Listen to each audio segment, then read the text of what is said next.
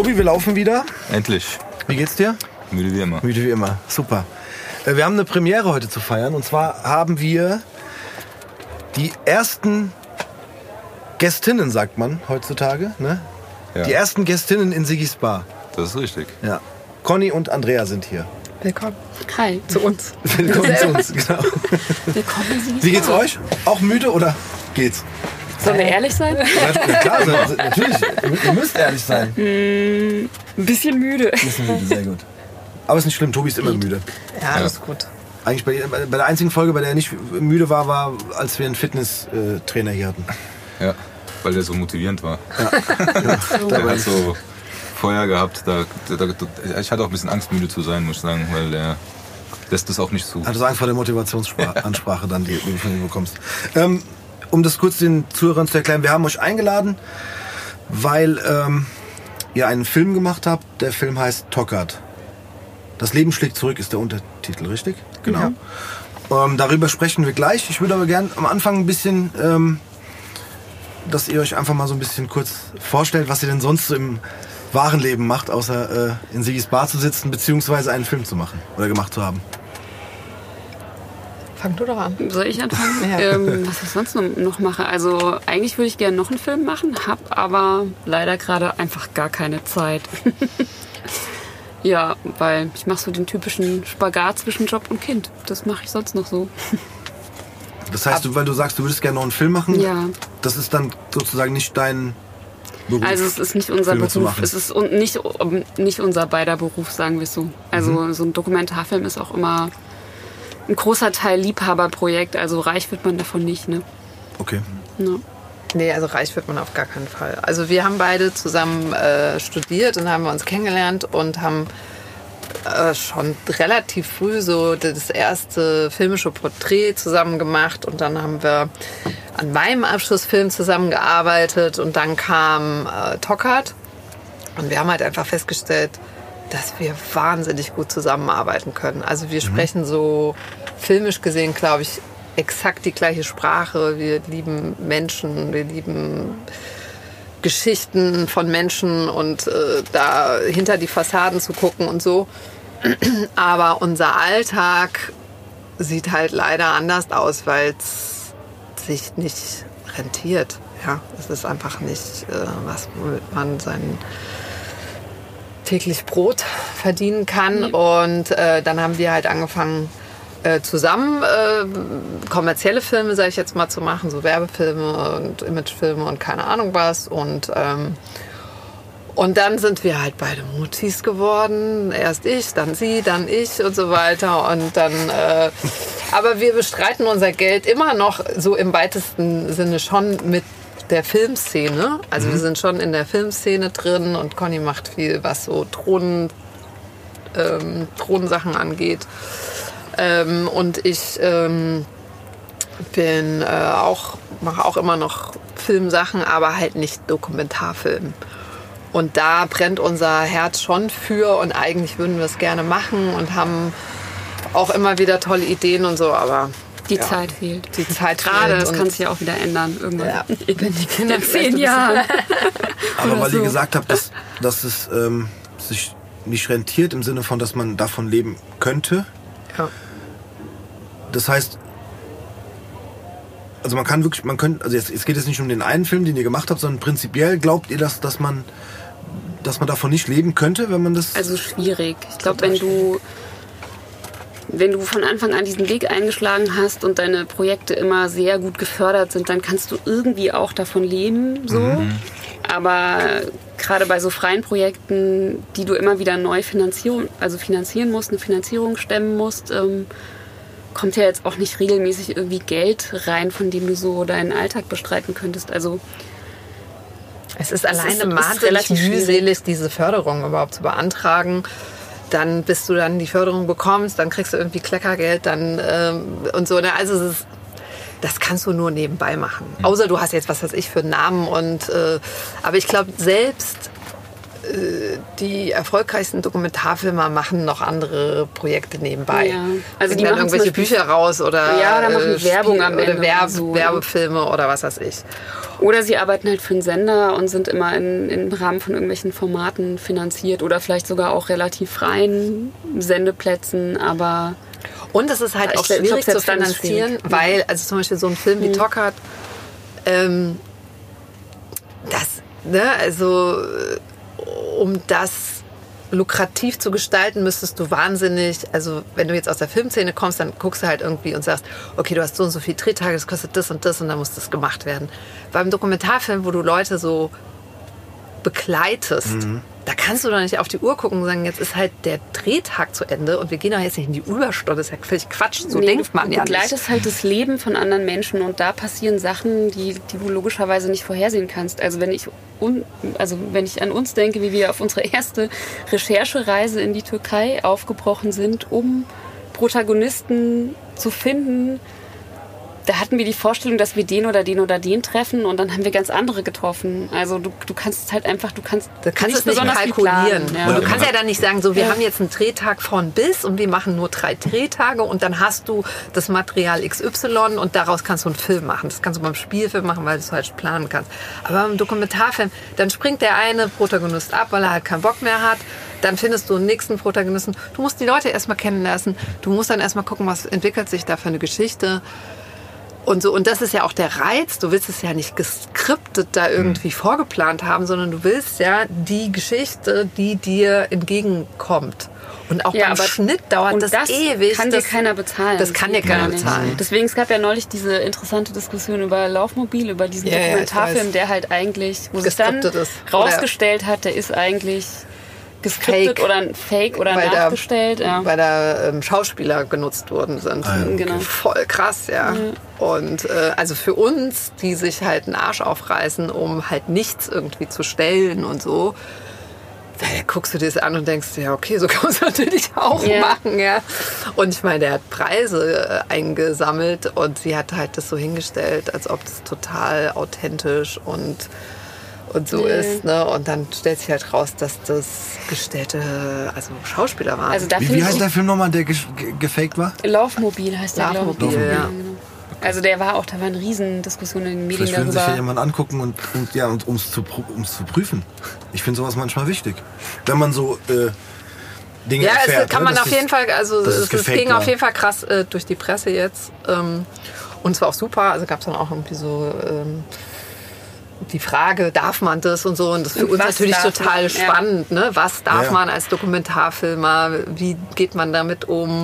Und man du- darf alles im Dokumentarfilm, man muss nur halt ehrlich damit umgehen. Also man kann von mir aus gerne auch, es gibt ja auch Sachen, die nachgestellt werden, ist ja auch völlig legitim, aber da muss man halt damit öffentlich äh, offen umgehen und Oder nicht du initi- sagen. initiierst ja bestimmte Situationen, du initiierst ja Treffen zwischen Protagonist A und Also das haben wir Protagonist natürlich B. auch gemacht. Ne? Also wir haben Ja. natürlich schon, also alleine, dass wir in die Türkei gefahren sind, ist natürlich eine Inszenierung, also ne, weil wir sind ja nicht in der Türkei. Also aber eben so, das ist ja immer diese Frage, wo fängt Die Begegnung halt hätte vielleicht alleine nicht stattgefunden. Genau. ohne euch, aber so, und wir haben zum Beispiel ja auch einen Protagonisten mit in die Türkei genommen und, und äh, so und dann haben die sich getroffen und, und so. Ja. Also das ist ja so eine grundsätzliche Frage. Ich weiß jetzt Genau, aber ich da es reingehen erreicht halt die. Grenze, wenn du halt mit Schauspielern arbeitest und das nicht kennzeichnest. Da finde ich, ist halt so eine Grenze überschritten. Also, also meiner Ja. Meinung nach ist das halt äh, Ja. Betrug. Ja, ja, auf das ist jeden halt, Fall. ja genau. Ne? Also, Ja. also aber ähm, ich finde es auch, äh, also ihr, ihr habt praktisch so äh, eine Idee, was das für einen Ablauf äh, geben soll in dem Film? Oder in der, in der, in der Dokumentation? Oder Also- sagt ihr, äh, also habt, also, gut, Drehbuch ist Quatsch, Ja. gibt, geht nicht, weil äh, na, na, Also viel bei von dieser den Art nicht, Protagonisten, ja. ja. genau, Protagonisten abhängt, aber äh, so, äh, aber eine Idee oder so ein, was heißt nicht es Plot, gibt so aber eine Art so eine, Treatment so eine, oder so eine Art. Ja. Also es gibt so ein bisschen die Realität der Planung. Hypothese, Ja, genau. die man die aufstellt. Realität des Drehs und dann gibt es die Realität des Schnitts. Ja. Und es gibt am Anfang, gerade wenn du Finanzierung irgendwie ähm, ja, versuchst zu bekommen, musst du ja eine Idee abgeben und du musst Mhm. eigentlich auch schon relativ genau beschreiben, was für einen Film du drehen wirst und wie der aussehen wird und so, obwohl du es halt selber noch gar nicht weißt, ob das alles Aber es ist eine Hypothese, du gehst halt da Genau, ran und sagst, Frage ran zum Beispiel, du sagst halt ja. so, okay, äh, also ich meine, du recherchierst ja schon und wir wussten, also ich meine, es ist ja offensichtlich, es gab solche diese, dieses Phänomen der Bandenbildung in die Anfang der 90er Jahre, das ist ja jetzt nichts, was wir uns ausgedacht haben, das so. Und wir wussten, okay, wir haben da auf jeden Fall einen Zugang zu. Und, ähm, und dann, äh, klar, man wünscht sich dann gewisse Sachen, dass die sich auch irgendwie treffen und dass die von ihrer Vergangenheit natürlich erzählen. Aber wir haben von Anfang an auch, also das zum Beispiel ist schon unsere Herangehensweise gewesen, dass wir gesagt haben, wir wollen nicht nur einen Vergangenheitsfilm machen, dass die ganze Zeit nur irgendwie über die Vergangenheit geredet sind, sondern unsere Herangehensweise, und das war von Anfang an klar, wir wollen, dass hier und jetzt, was ist aus diesem Menschen geworden? Genau, und 20 inwiefern- Jahre später Genau. und Wie beeinflusst die Vergangenheit sie halt noch heute? Das Genau. war halt die Idee. Ja, Was haben die halt für Spuren mitgenommen oder wie denken sie jetzt über damals und wie beeinflusst es einfach ihre ganze Identität und ihr Leben? Darum ging es uns. Genau. Vielleicht machen wir noch mal einen Schritt zurück, um dann wirklich auf den Film zu kommen. Ja. Weil äh, du hattest gesagt, äh, und dann kam Tockart. Was bedeutet das? Und dann kam, äh, weil du hast gesagt, du hast deinen Abschlussfilm gemacht und dann kam Tockart. Was, was heißt das? Wie ist. Ach so, wir wollten eigentlich was anderes machen und dann kam Tockart. Ja, tatsächlich. Also die Conny und ich, wir waren schon ganz viel, an ganz vielen Stoffen dran.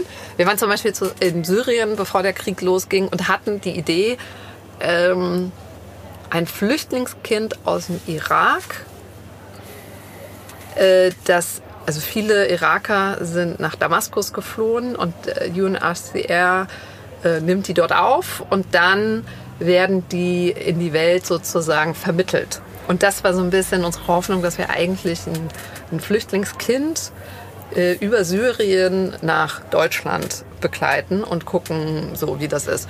Und dann ist ungelogen. Also man äh, muss dazu sagen, das, wär, das wäre für ein Format in Dreisat gewesen. Das gibt es mittlerweile nicht mehr. Das Format, das hieß damals Fremde Kinder.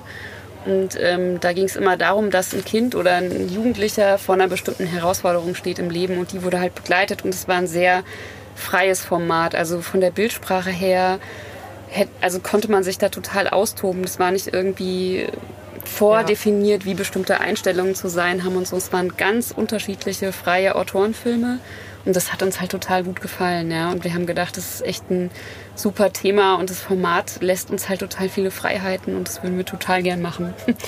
Und dann, war da, und dann gab es das schon. Also ungelogen, wir sind zurückgekommen und dann äh, Also es gab halt genau diese Story. Genau diese. Flüchtlingskind in Damaskus, was aus dem Irak gewesen. kommt, ähm, wird dann von der UNHCR nach Österreich weiter äh, vermittelt. Und es hat halt ein österreichischer Filmemacher genau für dieses Format schon genau diese Geschi- Geschichte Also wir hatten den gemacht. richtigen Riecher, wir waren wirklich nur ein Zu halbes spät. Jahr zu spät Genau. oder was. Ja. Und dann waren wir halt total frustriert und dann saßen wir tatsächlich mit jemandem zusammen und, und dann kam so diese Idee so, äh, ja, wie war das denn damals? Und so ein bisschen wie es, glaube ich, allen in unserer, wir sind eine Generation. Ja. Also ich bin jetzt 79 geboren, also ein bisschen, ja, so wie du. Wie ich, ja. Äh, also deswegen, Das ähm, und wenn du, in, also ich, Es geht keinem was an. also ne, Conny in Sachsen, äh, in Offenbach groß geworden, ich in Sachsenhausen groß geworden. Ähm, ich glaube, jeder aus unserer Generation kennt die, die, diese, dieses, Die Thematik. Diese Thematik könnte es so, ergänzen, ne? er ist in Rödelheim groß geworden, ich bin in Braunheim, Nordweststadt, äh, Bockenheim so groß geworden. Ähm, ne? Genau, also jeder kennt diese Geschichten, jedem ist es entweder direkt passiert, also ne, dass irgendwie jemand irgendwie ohne Schuhe nach Hause gekommen ist oder die Jacke weggenommen wurde oder in der Prügelei mittendrin war oder und und und und und jeder kennt diese Geschichten und dann war so ein bisschen so ja krass und dann da, da, da, und dann war genau diese Frage so ja was also was ist denn aus diesen Leuten geworden? Also wer so, war das eigentlich, Wer ne? war das eigentlich? Also die, die sozusagen für uns diese Angstgestalten waren von damals ist so ein bisschen so krass. Jetzt sind wir ja alle auch älter geworden. Ähm, was ist aus denen geworden? Und das waren die Initialzündungen im Grunde genommen. Und das hat uns total beschäftigt. Und dann äh, hatten wir halt total Glück, dass wir halt da den Zugang dann gefunden haben. Und haben halt einfach.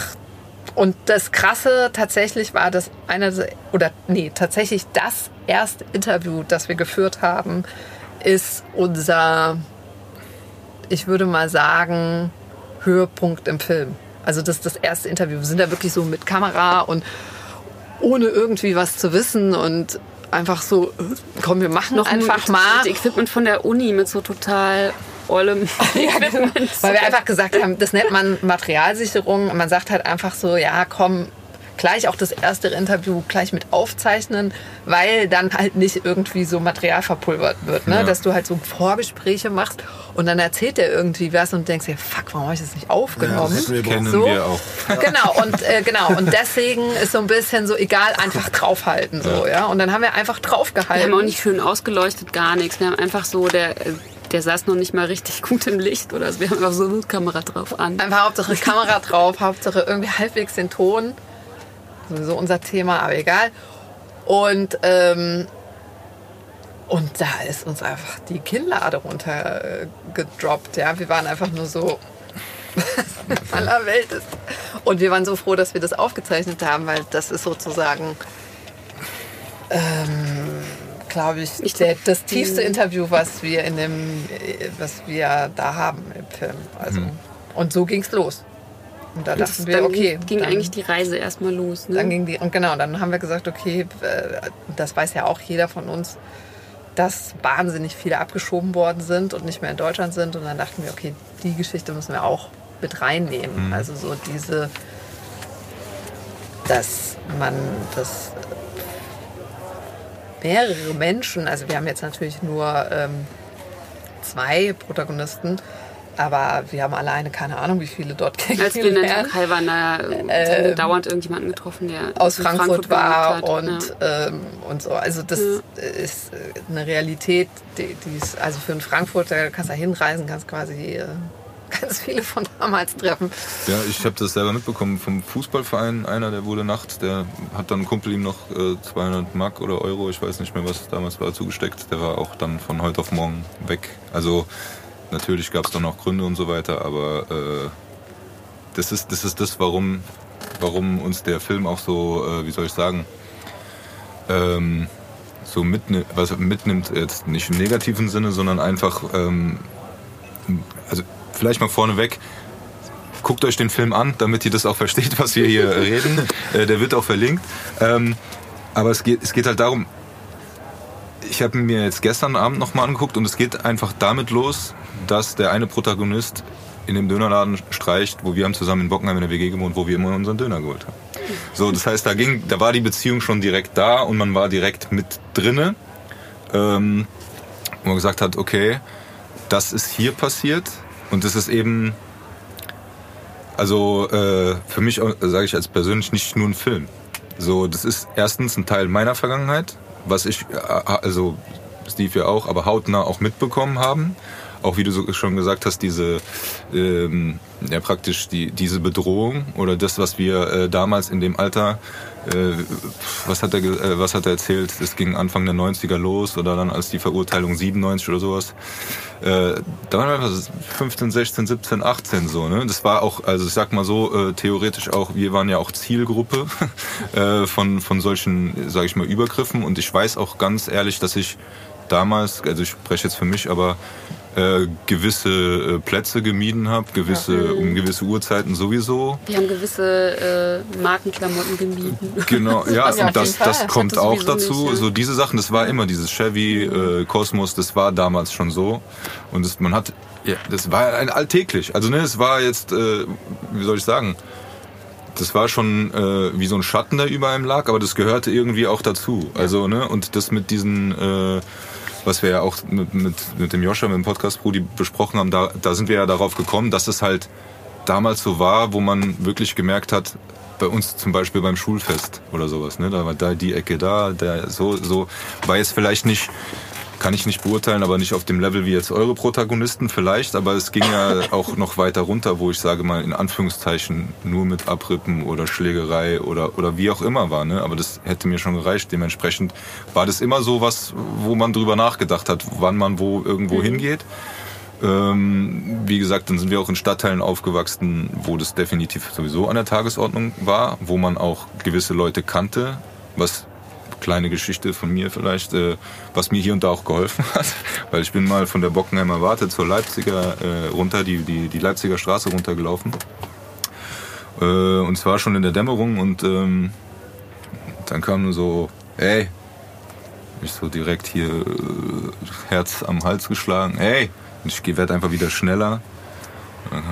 Hey Tobi, wo willst du denn hin?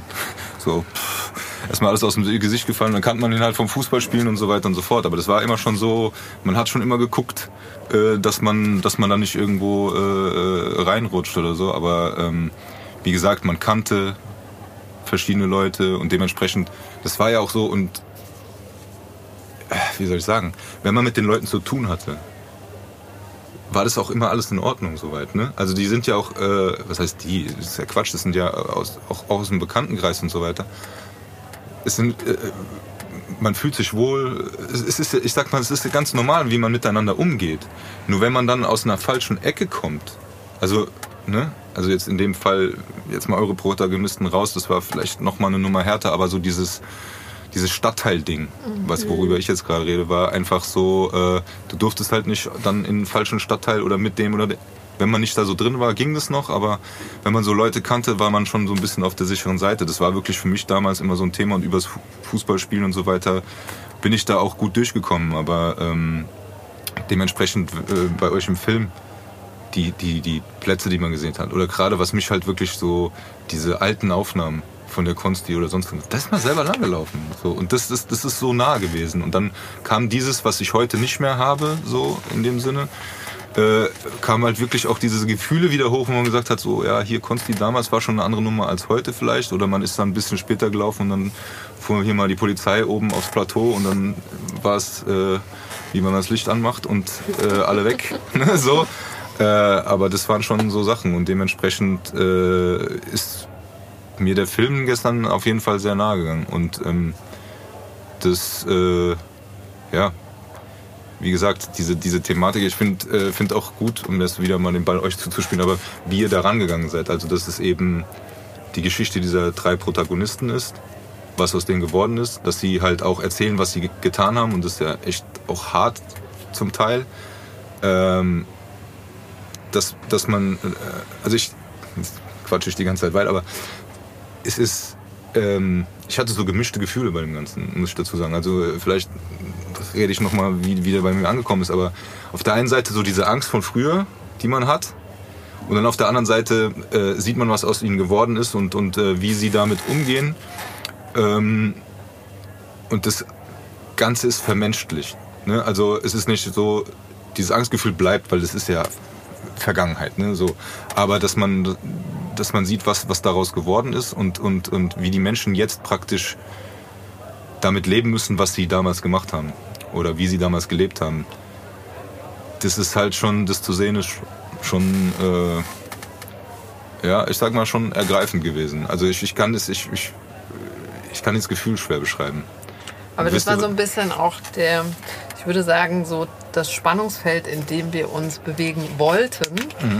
Äh, und was uns wahnsinnig wichtig war. Also, ne, und was man, wenn man den Film sieht, und das hatten wir vorhin beim Vorgespräch so ein bisschen gesagt, ist, dass viele die Erwartungshaltung hatten, okay, wir machen da jetzt so einen Nostalgiefilm und alle erzählen, was es alles für krasse Banden gab und man so ein bisschen so ein Historienfilm über die Banden in Frankfurt. Und wir wussten, wir werden dem nicht gerecht und wir sind jetzt auch keine Sozialpädagogen, wir sind keine Ethnologen, wir sind keine Historiker und wir werden einfach dem, werden wir nie gerecht werden und wollen wir auch nicht. Das ist auch nicht unser Anspruch an Film, dass man halt so thematisch an so einen Film geht, sondern wir kommen halt über die Schiene, dass wir sagen, okay, der Mensch und einfach dem seine Realität darstellen und dem seine Geschichte.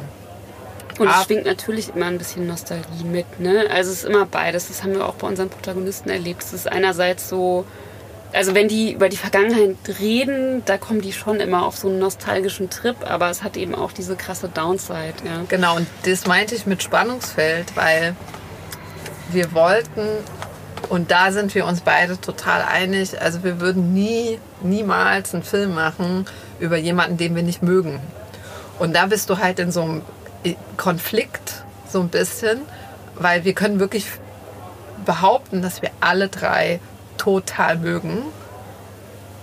Und das wollten wir rüberbringen. Also deswegen, also besonders natürlich bei einem der Protagonisten, also Kerem, äh, ist es ja so, dass wir ihn wirklich sehr gern gewonnen haben und dann kommen ja wirklich harte Klopper um die Ecke. Ne? Und das haben wir natürlich dramaturgisch auch so hingemacht, dass man ihn erstmal kennenlernt, so dass man sagt, man mag ihn. Ja. Und dann kommt halt sowas um die Ecke und du denkst dir halt, kann ich, darf ich diesen Menschen mögen, der so Sachen gemacht hat?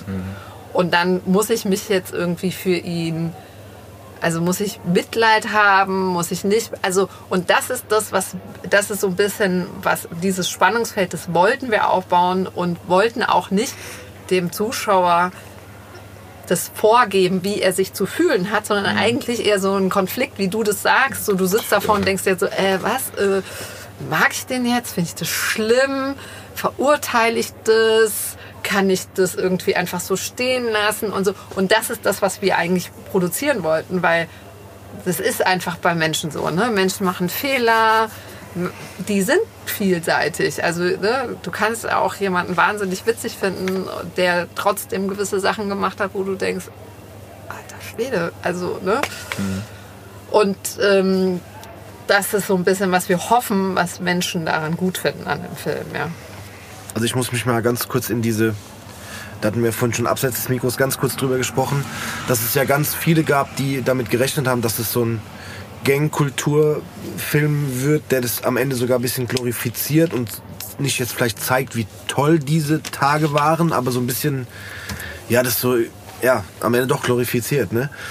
Und ich habe so ein bisschen gedacht, ja, also ich bin ja, ich kannte tatsächlich nur den Namen und wusste, dass es so ein bisschen um diese Gang-Thematik geht. Mehr wusste ich nicht.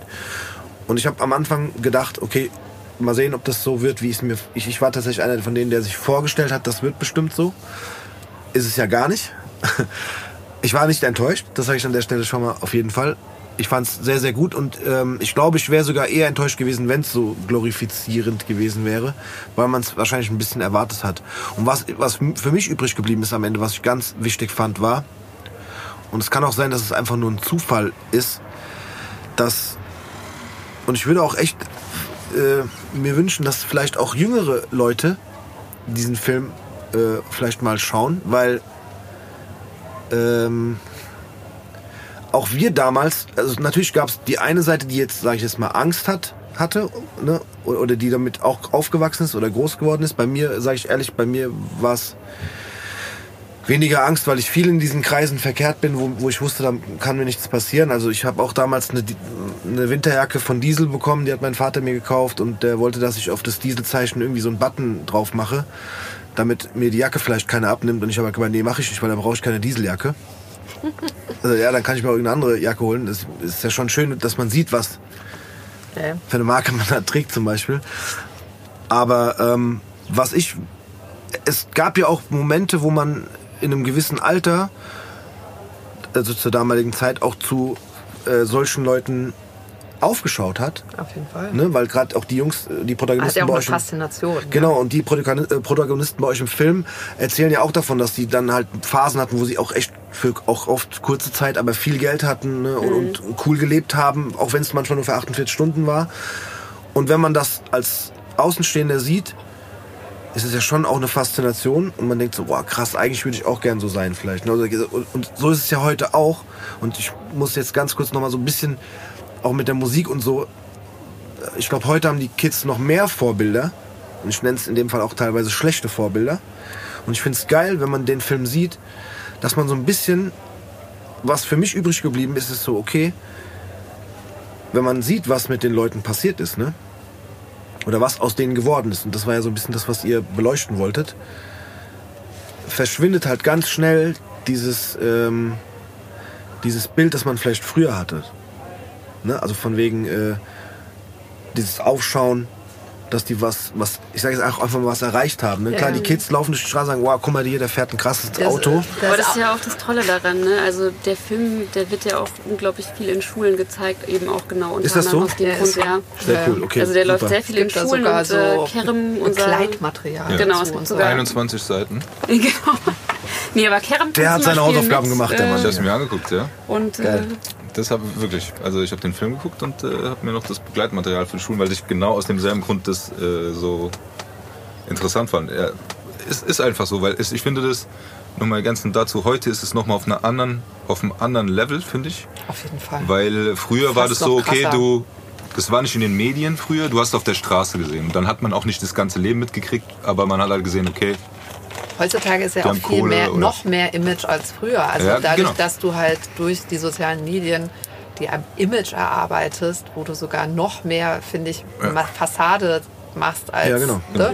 Ist es ja und besonders im Deutschrap, sage ich jetzt mal. Also ich meine, was da äh, glorifizierende Sachen mit, ne? also da geht es ja auch viel und dann, das ist ja dann nur noch schön für die Jugend, also die, ne, die, die denken, geil, viel Geld, was Ja. weiß ich und so, ja. Und dann auch in Verbindung jetzt mit, äh, in eurem Fall mit den Protagonisten, d- diese kriminelle Geschichte. Ähm, ich habe einen, sehr guten Freund, dessen Namen aber ich hier an der Stelle nicht nennen möchte, der äh, auch mit, mit vielen von solchen Jungs groß geworden ist und der halt manchmal sagt, ganz ehrlich, wenn ich mich heute daran zurückerinnere, war das damals so, oh, ey, hey, kennst du, dann hat man ja auch so, ne, den Typ, kennst du den? Und man, es gab ja so Namen, die kannte man dann in, in dem einzelnen Stadtteil oder in den Vierteln oder so. Ja. Und der ist so ganz ehrlich der eine, und das will ich jetzt damit gar nicht runterreden, aber dieses, was man damals glorifiziert hat und heute ist so, ja, was macht der jetzt? Ja, der ist halt Busfahrer. Ja, ja. Weißt du, damals war der vielleicht eine Riesennummer, ja, aber am Ende, ne? Und, und das ist ja sogar noch der, ich sage jetzt mal, geradeste Weg, weil er jetzt, weil viele oder die Leute halt dann einfach heute einen Job machen. Aber bei den Protagonisten bei euch, ich will jetzt auch nicht zu viel verraten für die, die den Film noch schauen wollen, aber da hat es ja auch dann teilweise andere Verläufe genommen.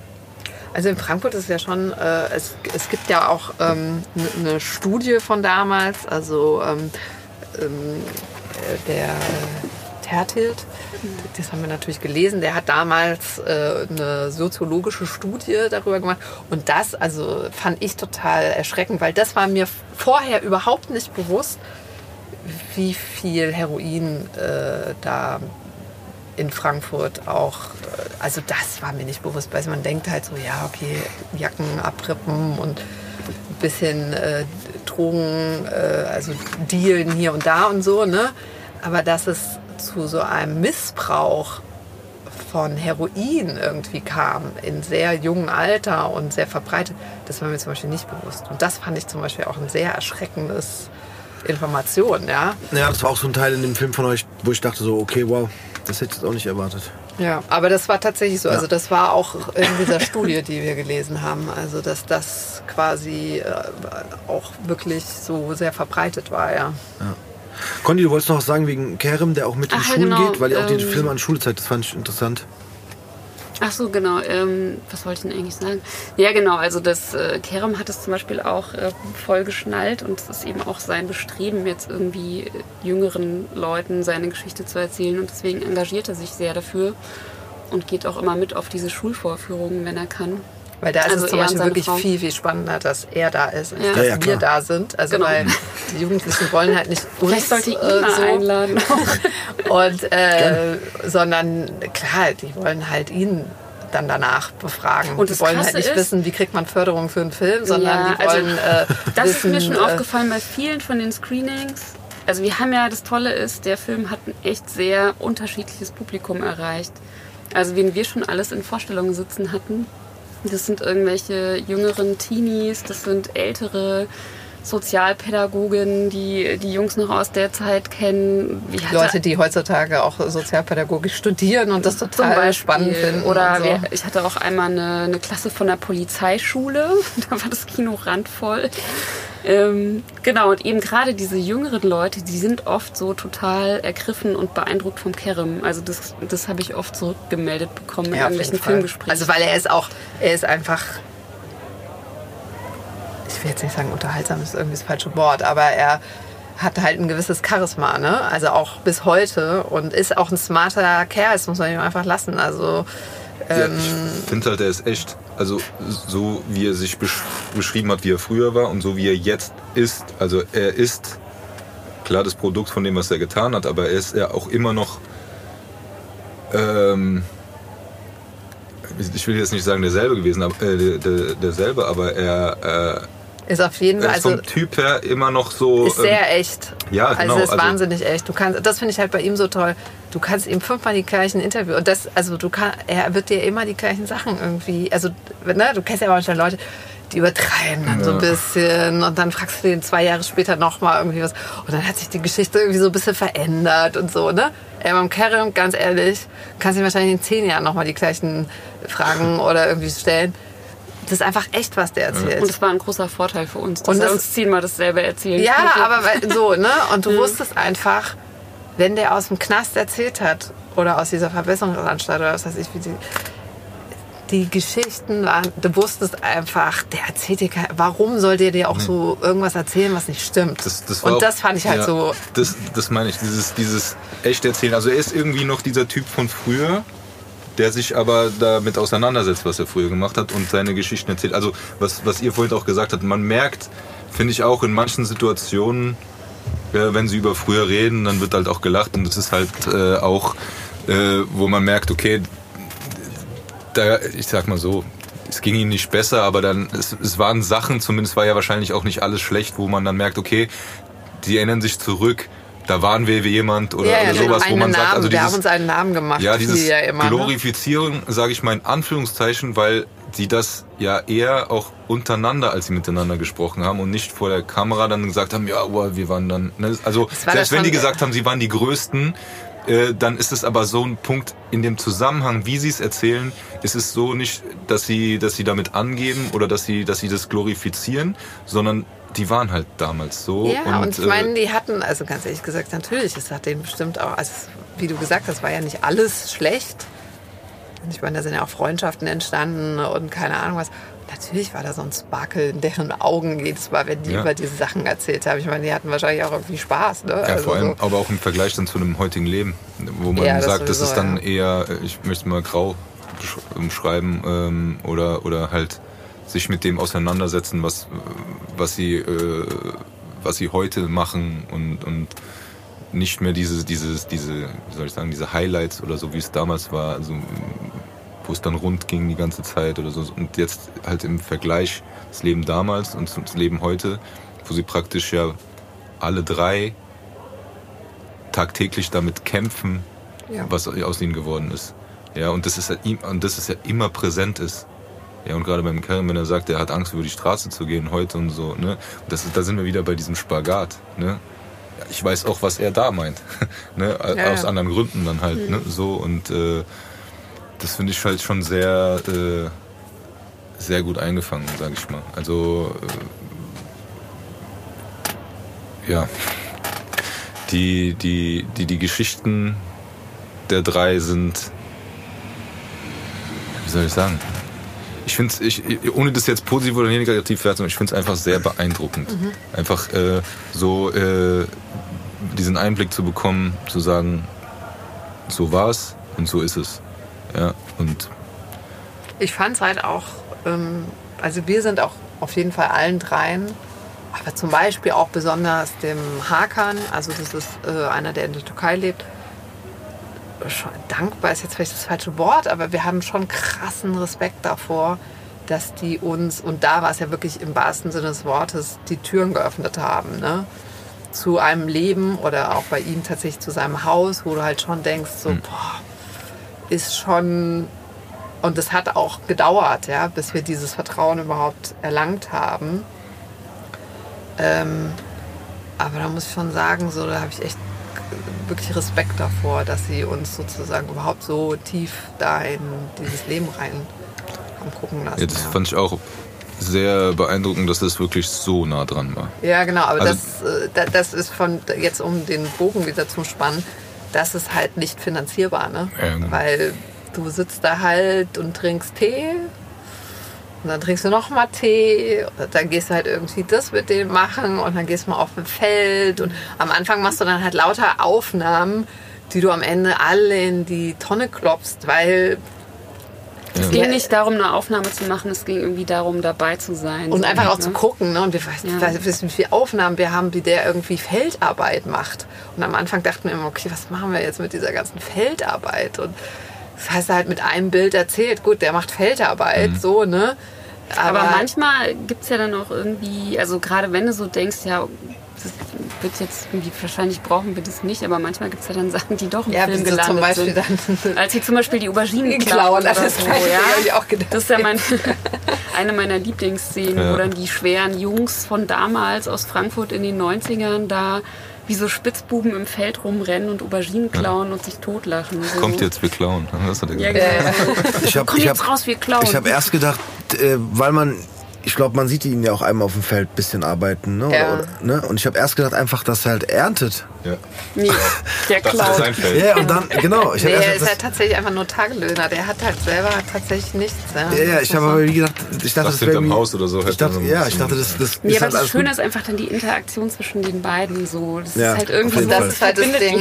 Du musst halt im Grunde genommen eigentlich immer draufhalten. Und das heißt halt aber auch, dass du eine Materialsammlung am Ende hast. Das ist einfach, oh, bist du da Also unsere halt... Cutterin tut mir heute noch leid. Also wenn ich an, die, an diese Schnittphase denke, dann denke ich mir so, oh Gott, die arme Annette. Das ist halt echt, auch, was äh, ich mir echt, was heißt schwer vorstelle. Ich, ich meine, ich habe das ja im Kleinen, auch wenn ich, keine Ahnung, äh, ich mache ja auch ein bisschen Musik oder habe mal Musik gemacht.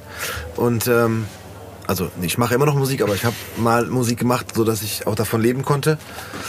Und ähm, auch da ist es ja so ein bisschen so, dass man halt eine, eine Riesensammlung an Material hat und ich glaube, oder in so einem Fall ist wie bei euch bei einem Film, oder es ist ein bisschen wie hier beim Podcast, wenn wir manchmal so zwei, drei Stunden aufnehmen, ja, zwei Stunden aufnehmen, ähm, ich muss das, ich höre mir das halt alles auch nochmal an, einfach um zu checken, ob das alles vom, vom Sound her passt.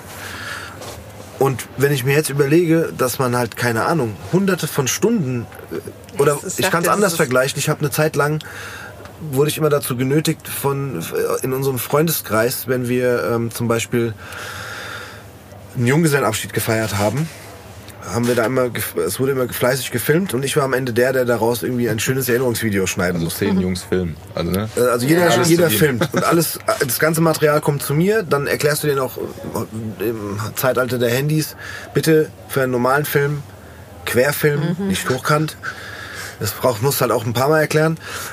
Und da habe ich auch immer gesessen und da habe ich mir gedacht, so, boah, jetzt habe ich hier 34 Stunden Material und Ja, jetzt mach das mal, mal, was keine Ahnung was. davon ja. jetzt? Ne? Fünf Jahre. Das ist Ja. unglaublich, was Naja, wir okay. eine Materialsammlung hatten.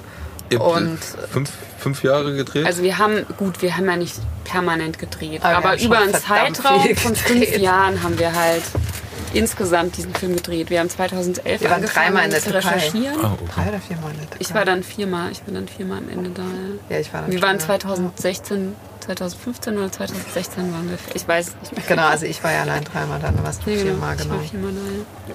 Fünf Und Jahre ich meine, da sammelst du einfach drauf los, weil du gibst halt fucking viel Geld aus, um dahin zu fliegen, Hotel, bla bla bla. Und dann denkst du, okay, ganz ehrlich, wir drehen jetzt hier jeden Tag von morgens bis abends. Hauptsache, wir haben gedreht. Das musst du halt alles angucken. Ähm, und musst dir dann am Ende überlegen, was will ich eigentlich damit sagen? Und was ist hier eigentlich die Geschichte, ja? Und ähm, auch zum Beispiel beim Hakan, das hat sich echt erst so ergeben. Also, dass der, als der dann, also das ist jetzt natürlich für die Leute, die den Film nicht geguckt haben, aber um es kurz zu erklären, der hat halt ein altes Haus ähm, und ich meine jetzt nicht ein bisschen alt, sondern es ist eine Lehmhütte ohne fließend Wasser und ohne Strom. Nee, Strom hat er. Ähm, ja, Strom hat er, ja. Aber ohne fließend Wasser. Äh, wirklich eine Lehmhütte, so, wo es reinregnet. Und sein Ziel ist es im Leben, äh, ein neues Haus zu bauen. Und dafür hat er bis jetzt im Grunde genommen eigentlich nur das Fundament gelegt. Und ähm, er steht irgendwann mal und will uns einfach dieses Fundament erklären und steht halt auf diesem Fundament und erklärt uns, wo er welches Zimmer irgendwann mal haben will. Und das war dann so, boah, krass, das ist einfach seine Geschichte, ja.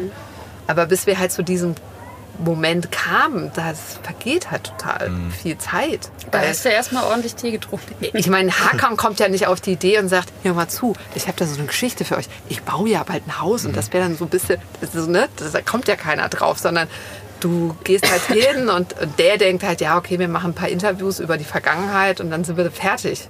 Das Ja. Geile war irgendwann, das ist auch ganz cool gewesen, besonders Hakan, irgendwann raffen die, was wir machen. Also so, ne? Also das, der sagt irgendwann auf Türkisch, also jeder, der Türkisch kann und den Film guckt, ist dann so, ähm, hört das im Hintergrund nämlich auch immer. Er sagt dann immer zu, zum Beispiel geht einmal zum Barbershop und lässt sich rasieren oder die Haare machen, also rasieren. Und äh, dann sagt er zu dem Typen, ignoriere die einfach, die sind gar nicht da. Also und dann hat er halt zu uns, für uns mit der Kamera. Und das war für ihn irgendwann, und das war tatsächlich für ihn irgendwann so. Wir waren halt so dieses, die Leute, die da immer rumgelaufen sind mit der Kamera. Und irgendwann haben die uns tatsächlich ignoriert. Und das fand ich irgendwie schön. Ja, aber das hat halt eine Weile gedauert, weil am Anfang denken ja alle so, ach, Dokumentarfilm, dann machst du zwei Interviews und dann bist du wieder weg. Und dann, das müssen die auch erstmal, oder Ja, genau. die erstmal Und verstehen, dass wir irgendwann so hat das das dann Leben verstanden, begleiten. ja. Ja, dass Ja. wir so nah dran Ahnung, wollen. was weiß ich, nachmittags bei denen im Wohnzimmer hocken, dann mit ihnen einkaufen gehen, dann also, dass wir so ein bisschen Und das fanden da so die denken dran natürlich am. Anfang, ist ja alles total langweilig, ja. Warum, warum, warum, warum filmen die mich jetzt morgens beim Frühsport? Also ich meine, das war ja, also ungelogen, das ist die Szene. Also man sieht Hakan, wie er aus dem Haus kommt und dann fängt er an, da Sport zu machen. Also sich so ein bisschen zu dehnen und so, ne? Und Fun Fact, wir waren da, er hat noch geschlafen und wir haben einfach ungelogen auf ihn gewartet. Also wir standen da schon mit der Kamera. Und er war aber schon, also wir hatten schon so viel Zeit mit ihm verbracht, dass er wusste, Wir nicht dann nicht auf da. uns zuzukommen und zu sagen, oh, guten Morgen, ihr seid's ja. Sondern er ist rausgekommen morgens sein nach sein Dings und hat einfach sein Ding gemacht. Ja. Wusste, dass wir da sind, natürlich so. Aber wir haben halt auch für die kleine Kamera, wir bauen da ja nicht was weiß ich auf. Und er registriert, dass wir da sind, aber macht halt einfach sein Ding. Und das fand ich so ein Moment, wo ich gedacht habe, cool, jetzt haben wir so viel Zeit mit ihm verbracht. Ja, und das jetzt sind wir wahrscheinlich so, ich glaube, es war auch beim dritten Mal erst. Wir waren jetzt das dritten Mal in der Türkei und haben da so viel Zeit investiert. Und ja, er, er registriert natürlich uns, aber macht halt einfach so sein Ding. Und dann kommen solche Momente, wo du denkst, ja, eigentlich will man ja genau das sehen. Man will ihn halt einfach so bei seinem Alltag sehen. Und Aber ich glaube, das ist vielleicht dann auch am Ende der Unterschied zwischen ähm, gefaked oder extrem geskriptet. Ne? Ihr hättet ja auch theoretisch sagen können, hey, Wir mach machen doch das mal, jetzt mal, mach doch mal mal das, raus. was du morgens immer machst und das filmen wir jetzt viermal. ja, ja genau. So, und dann ne? machen wir es von verschiedenen äh, Genau. Engeln und so und sagen so, haben so Schuss gegen Schuss. Gegenschnitt. Genau, Gegenschuss, so rum, nicht Gegenschnitt, Gegenschuss. Aber jetzt, wo, wo, du, wo ihr gesagt habt, dass das, ich sage jetzt einfach mal, knapp fünf Jahre gedauert hat, wird auch gerade diese Eingangsfrage von mir noch mal ein bisschen äh, für mich besser beantwortet, dass man auch sagt, äh, man kann da nicht unbedingt von leben. Gar Was ich halt immer so ein bisschen interessant finde, ist am Ende aber die Außenwirkung, die das auf Menschen hat, jetzt nicht nur inhaltlich euer Film, sondern allgemein, jetzt zum Beispiel ein Dokumentarfilm. Das kann ich auch noch mal ein bisschen mit meinem Leben davor vergleichen, als ich Musik gemacht habe, dass die Leute denken, bei mir war es so, ich bin im Fernsehen, also bin ich sofort Millionär. Ja, man hat mich einmal in irgendeinem Musikvideo rumhüpfen sehen, dann sieht man mich in der S-Bahn und dann sagt man so, hä, warum fährst du in der S-Bahn? So, ich habe dich ja gestern im Fernsehen gesehen. Und ein bisschen ist es ja auch so, wenn man jetzt sagt, beim Filme machen, weil viele ja auch nicht differenzieren zwischen, wir machen einen Dokumentarfilm, einen Spielfilm, einen Kinofilm, was weiß ich für einen Film. Es ist halt nicht alles das Gleiche, aber am Ende läuft alles irgendwie doch vielleicht im Fernsehen oder im Kino.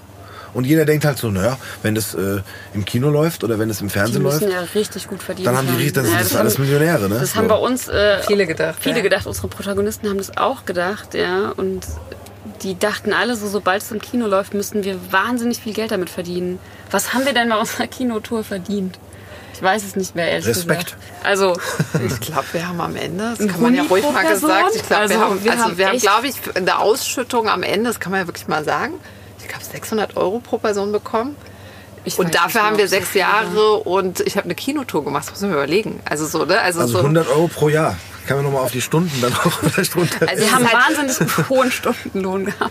Mir Ja. ist es einfach, es das ist, ist auch, eine völlig falsche Wahrnehmung. Und Ja. das, es ist ja auch völlig okay, Ja. man macht es ja auch nicht wegen des Geldes. Aber es ist natürlich blöd, wenn die Leute dann denken, ja, das ist man das- verdient man halt sich keine das- Ahnung was dafür, weil der kommt ja jetzt ins Kino, also gibt es jetzt mega das Geld, ja, wo du denkst, Leute, ganz ehrlich gesagt, wir werden da nie Geld sehen. Wir sind ganz ehrlich gesagt einfach froh, dass wir nicht draufgezahlt haben. Und Ja. das ist doch schon mal irgendwie gut, ja.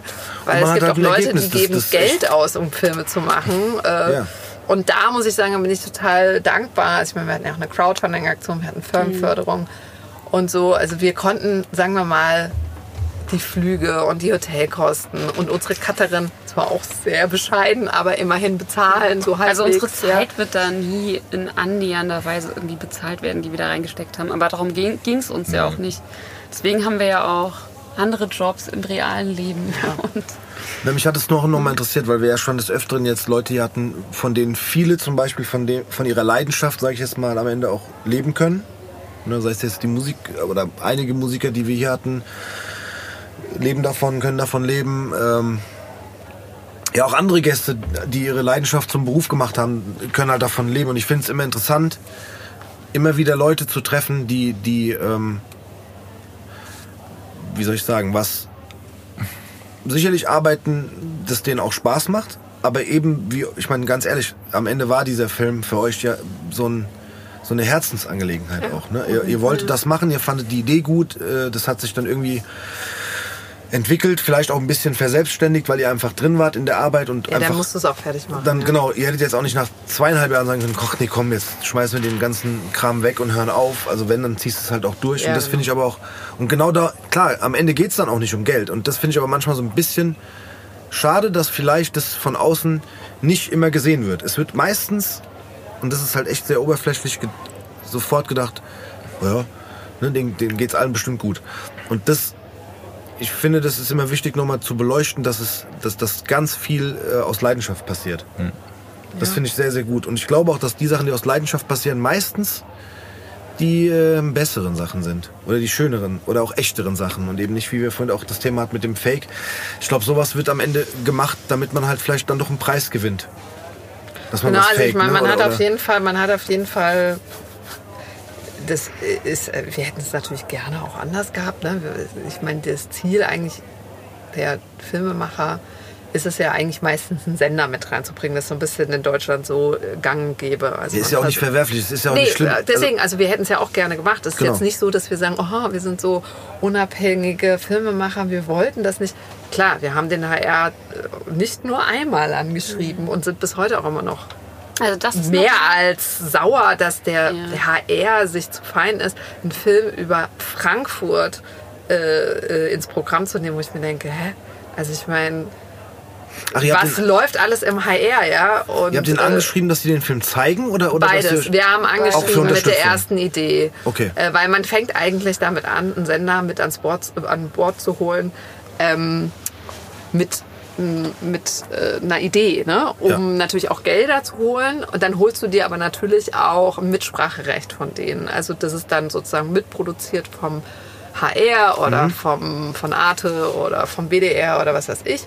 Und dann hast du einen Redakteur, der da so ein bisschen mit reinguckt und dann auch mal sagt, so, oh, die und die Länge wollen wir, könnt ihr bitte irgendwie das und das anders schneiden, das erklär, äh, verstehen unsere Zuschauer nicht, können, oder ne, so. Die Einschränkung hatten wir auf jeden Fall am Ende nicht, weil wir niemanden mit drin hatten. Also es hat uns natürlich eine gewisse Freiheit gegeben, aber wir hätten es uns auch anders gewünscht. So. Also es ist so ein, so ein ja. Aber wir sind bis heute sauer, dass HR irgendwie, äh, keine Ahnung was, irgendwie erstens finanziert und auch Sachen zeigt, wo ich mir denke, hey, Also wenigstens die hätten es ja machen müssen. Also wir haben oft das Argument gehört, beim WDR oder bei Arte. Geiler bei Stoff, anderen, aber Das ist doch ein Frankfurt-Film. Das ist ein war der Hessenthema. Grund. Oder ein Hessen-Film oder ein Frankfurt-Film. Geht doch zum HR. Wir haben es so oft gehört. Also Arte zum mussten- Beispiel wollte es eigentlich auch machen und hat dann aber im Endeffekt sind wir gescheitert. Also bei, Frank äh, bei Arte ist es so, dass die irgendwie dann am Ende mit Frankreich und Mhm. dann müssen die Gremien das irgendwie abstimmen und dann haben die Ah, okay. Franzosen sich dagegen entschieden. Ist ja auch völlig okay, also, ne? Ähm, aber es kam halt immer von den Redakteuren so, ja, total guter Stoff.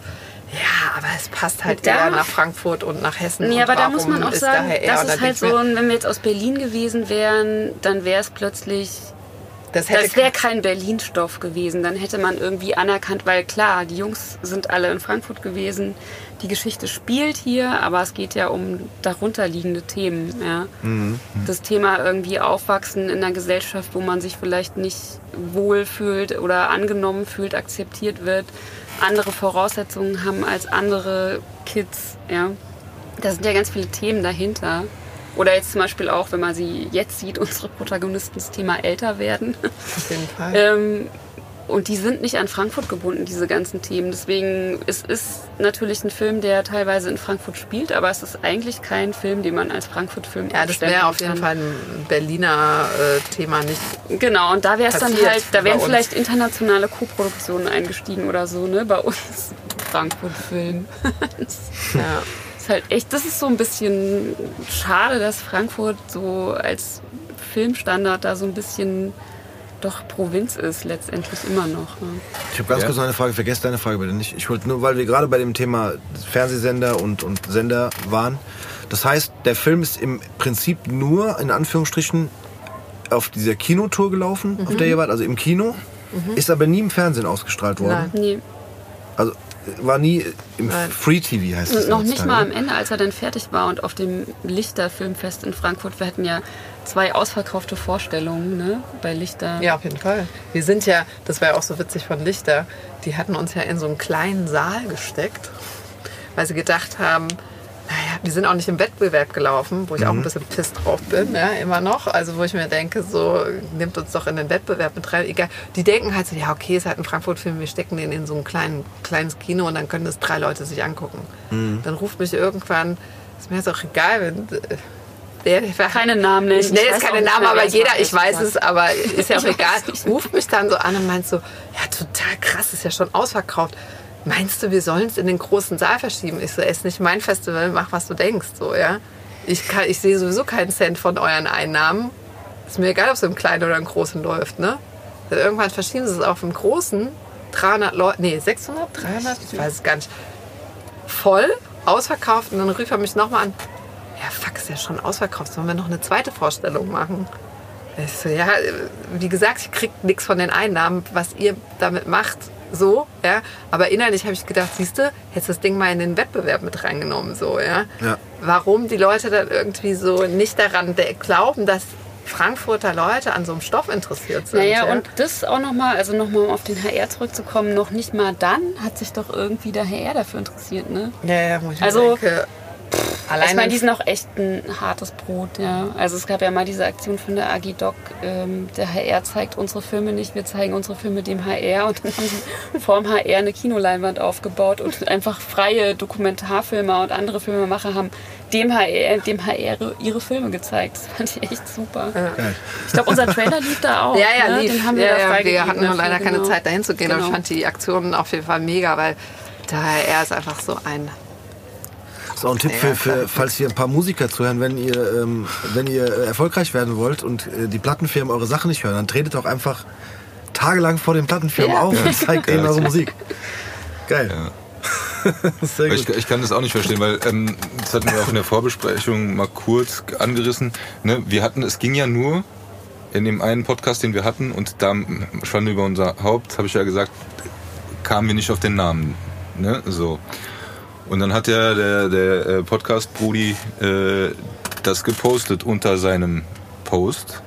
Und daraufhin kam zu uns das Feedback, oh, den muss ich auch sehen oder wo kann ich den gucken Ja, und ja. so weiter. Also ähm, nochmal dieses, ich glaube, äh, ich weiß nicht, wie da gedacht wird, wahrscheinlich vielleicht wirtschaftlich auch oder wie auch immer, aber das Interesse, glaube ich, an diesem Film, vielleicht könnt ihr gleich noch dazu sagen, wie das dann auch wirklich angekommen ist, aber es sind ja, ist eine, ist eine ganze Generation, Klar. die dieses Thema begleitet hat, die mit diesem Thema aufgewachsen ist und die das auch interessiert. Das habt ihr ja vorhin auch schon selber gesagt. Ne? Deshalb also, wenn es um Einschaltquoten geht oder so, also ich kann mir nicht vorstellen, dass das Ding sich keiner anguckt. Also hier in Frankfurt ist der wahnsinnig Ja. gut gelaufen. Also äh, immer wenn der in Frankfurt im Kino war, irgendwo War's voll. war es voll.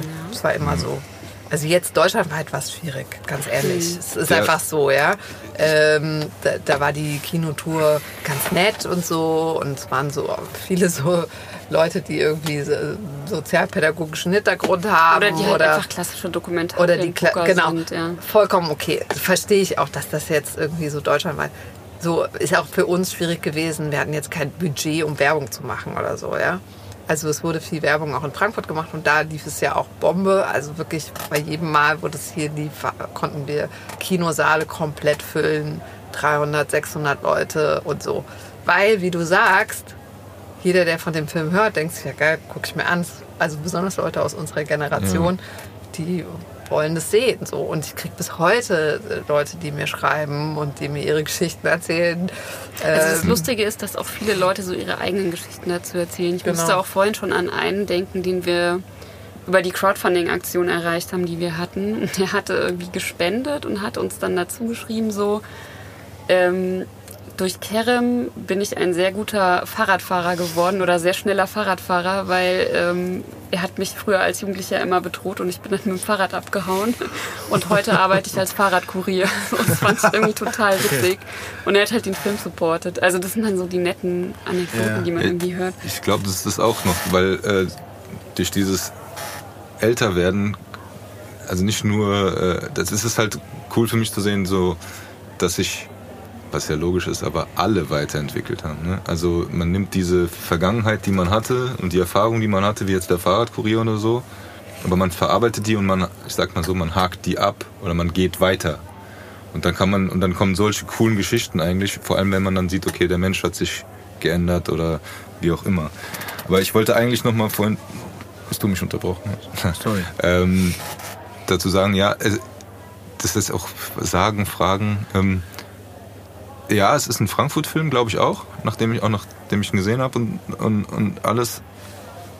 Ist die Frage, Frankfurt ist aber auch, hat aber auch schon so eine Sonderstellung, was diese, dieses Thema angeht, oder? Also jetzt vielleicht nicht mit Abziehen oder so, aber gerade diese Drogenschwerpunkt ja, Drogen. und also äh, das ist, glaube ich, ein bisschen ein Sonder... Aber es war schon deutschlandweit komischerweise ein Phänomen. Also Berlin äh, war auch mit lauter solch... Also gibt es genau die gleiche... Also es gibt zum Beispiel auch eine super Reihe, äh, die wollten wir auch unbedingt eigentlich, also da wollten wir das, das Originalmaterial, also das Archivmaterial haben von äh, dem ähm, De Lorenzo, der jetzt ja Chefredakteur von Ich weiß gar nicht, ob der das noch Äh, von, Zeit. ähm, Zeit. Nicht, oder wie auch immer, auf jeden Fall war er das damals, ich weiß gar nicht, was er jetzt ist, also auf jeden Fall, ne? Äh, der hatte unter, unter deutschen Dächern, glaube ich, hieß die Reihe. Und da hat er damals tatsächlich so Gangmitglieder aus Berlin begleitet. okay. Super Ding. Also wenn es jemand googelt, ähm, läuft auf äh, YouTube. Kannst du eine super äh, Doku von damals. Und ähm, da hatten wir auch dann zwischenzeitlich ernsthaft überlegt, wenn wir das Material bekommen, könnte man nicht genau diese Leute dann wieder finden und so, ne? Wäre natürlich auch ein Ansatz gewesen. Vielleicht biete ich jetzt hier jemanden ein Thema an äh, und äh, so. Aber wir haben das Material zum Beispiel nicht bekommen vom NDR war NDR. Das. Ja. Aber das, das äh, Saftladen, egal. Nee, das liegt Fall. einfach an deren Verwaltung. Das liegt nicht daran, dass uns das jemand Ja, nicht per der se nicht NDR, geben wollte oder so. Ne? Also, Egal, auf jeden Fall das zu dem Thema, nämlich es ist echt wahnsinnig schwer an so Material, weil heutzutage natürlich jeder mit Handys rumrennt und alles wird dokumentiert und damals, was hatte man schon? also für uns war Ja. auch, das kann man vielleicht auch nochmal sagen, zu dieser ganzen Frage des Filmemachens oder Thematik des Filmemachens. Wir, wir wollten ja einen Film im Jetzt machen, das haben wir auch gemacht größtenteils, aber für uns war halt immer so auch die Frage, wie erzählen wir die Vergangenheit, also wie visualisieren wir die Vergangenheit. Ne? Und dann gibt es ja im Film immer so Rückblicke, wo wir halt Material aus den 90er Jahren irgendwie gefunden haben. Da muss man halt dem HR wirklich wieder mal Ja, der was HR war Gutes super. lassen. Der HR hat unglaublich viel Archivmaterial aus den 90er Jahren gehabt. Naja, nicht viel, aber, Aber alles, was wir einiges, hatten, ja.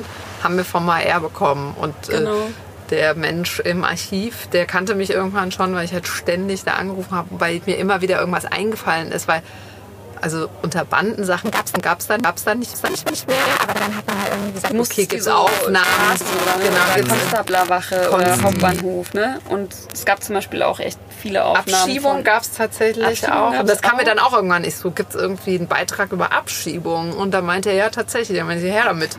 Und so, ne? Aber Oder auch über die ganze Drogenszene an der Taunusanlage. Da gibt es richtig viele Aufnahmen. Das hätte ich auch nicht gedacht. Das war ein riesiges Thema. Genau, damals. aber irgendwann war es wie so Brainstorming. Was könnte es noch für Schlagwörter geben, damit wir mehr Archivmaterial aus dem aber auch HR das rauskriegen Thema können? Banden, da gab es ja auch ein paar Sachen dazu. Ja. Und dann Aber auch nicht so viel, ein bisschen was. Ja, es gab ein bisschen was. Es gab so Talkrunden oder so, die das Problem dann thematisiert haben.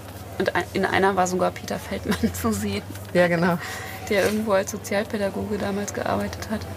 Ja.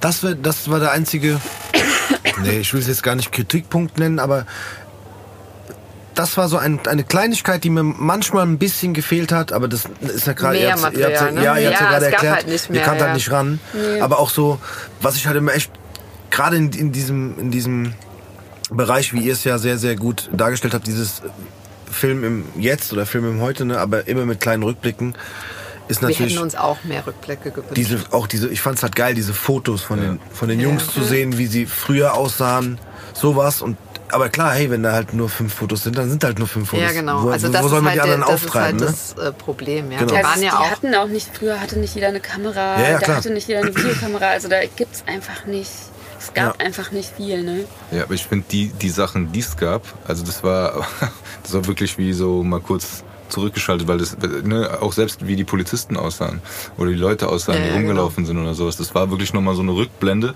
weil sowas sieht man normalerweise ja auch nicht unbedingt, ne, im Fernsehen. Weil also man guckt man sich halt hätte es ja auch so machen können. Ich weiß nicht, kennt ihr den? Apropos Skatefilm. Wie heißt der denn nochmal? Mit Der- in der- der- California. Als Ain't California. Den kannst du dir mal angucken. Wie heißt der? Tipp, It's Ain't California. ja okay Da geht es um die Skate-Szene in der DDR. ach ich habe davon gehört Ja, genau. Und den habe ich natürlich mit meinem Mann geguckt. Gäste. wer weiß Und da war mir gar nicht bewusst, und das hat natürlich direkt mein Mann gerafft, weil er natürlich den Hauptdarsteller, weil ich sage jetzt Darsteller, Ja. Äh, natürlich direkt erkannt hat, äh, der nämlich ein Profiskater ist. Und dann war halt klar, ah, okay. Die haben nämlich zum Beispiel damit gespielt mit und da ist es wiederum okay, also jetzt zu dem, was wir vorhin gesagt haben, wenn man so tut, als ob es echt wäre und es aber nicht. Und die haben, das war deren Machart, die haben es quasi als Dokumentarfilm gedreht, aber es ist ein Spiel, also Naja, ist gut, so eine die haben aber auch Mischform. viele, das das ist eine Mischform. Die haben Genau, viele Interviewszenen, wo die Leute halt von früher erzählen, aber das Material, was die Vergangenheit erzählt, das ist eigentlich neu gedrehtes Material. eigentlich komplett, weil es gibt, es gibt ja und dann noch mal ein bisschen gemischt mit Archivmaterial. Es war so Genau. gemischtes Material und da ähm, super gut gemacht.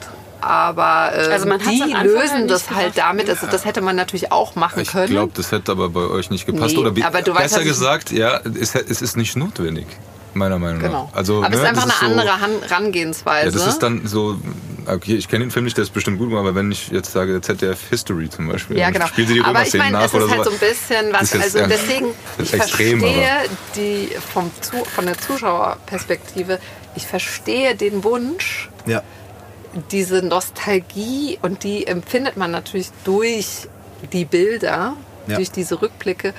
Und It's Ain't California bedient halt das, was völlig Mhm. okay ist und was auch schön ist, weil man will also dieses es ja Gefühl. Ja. sozusagen miterleben. Ne? Du willst, also da ist es ja auch, sagen wir mal, ein bisschen anders, weil es ja nicht.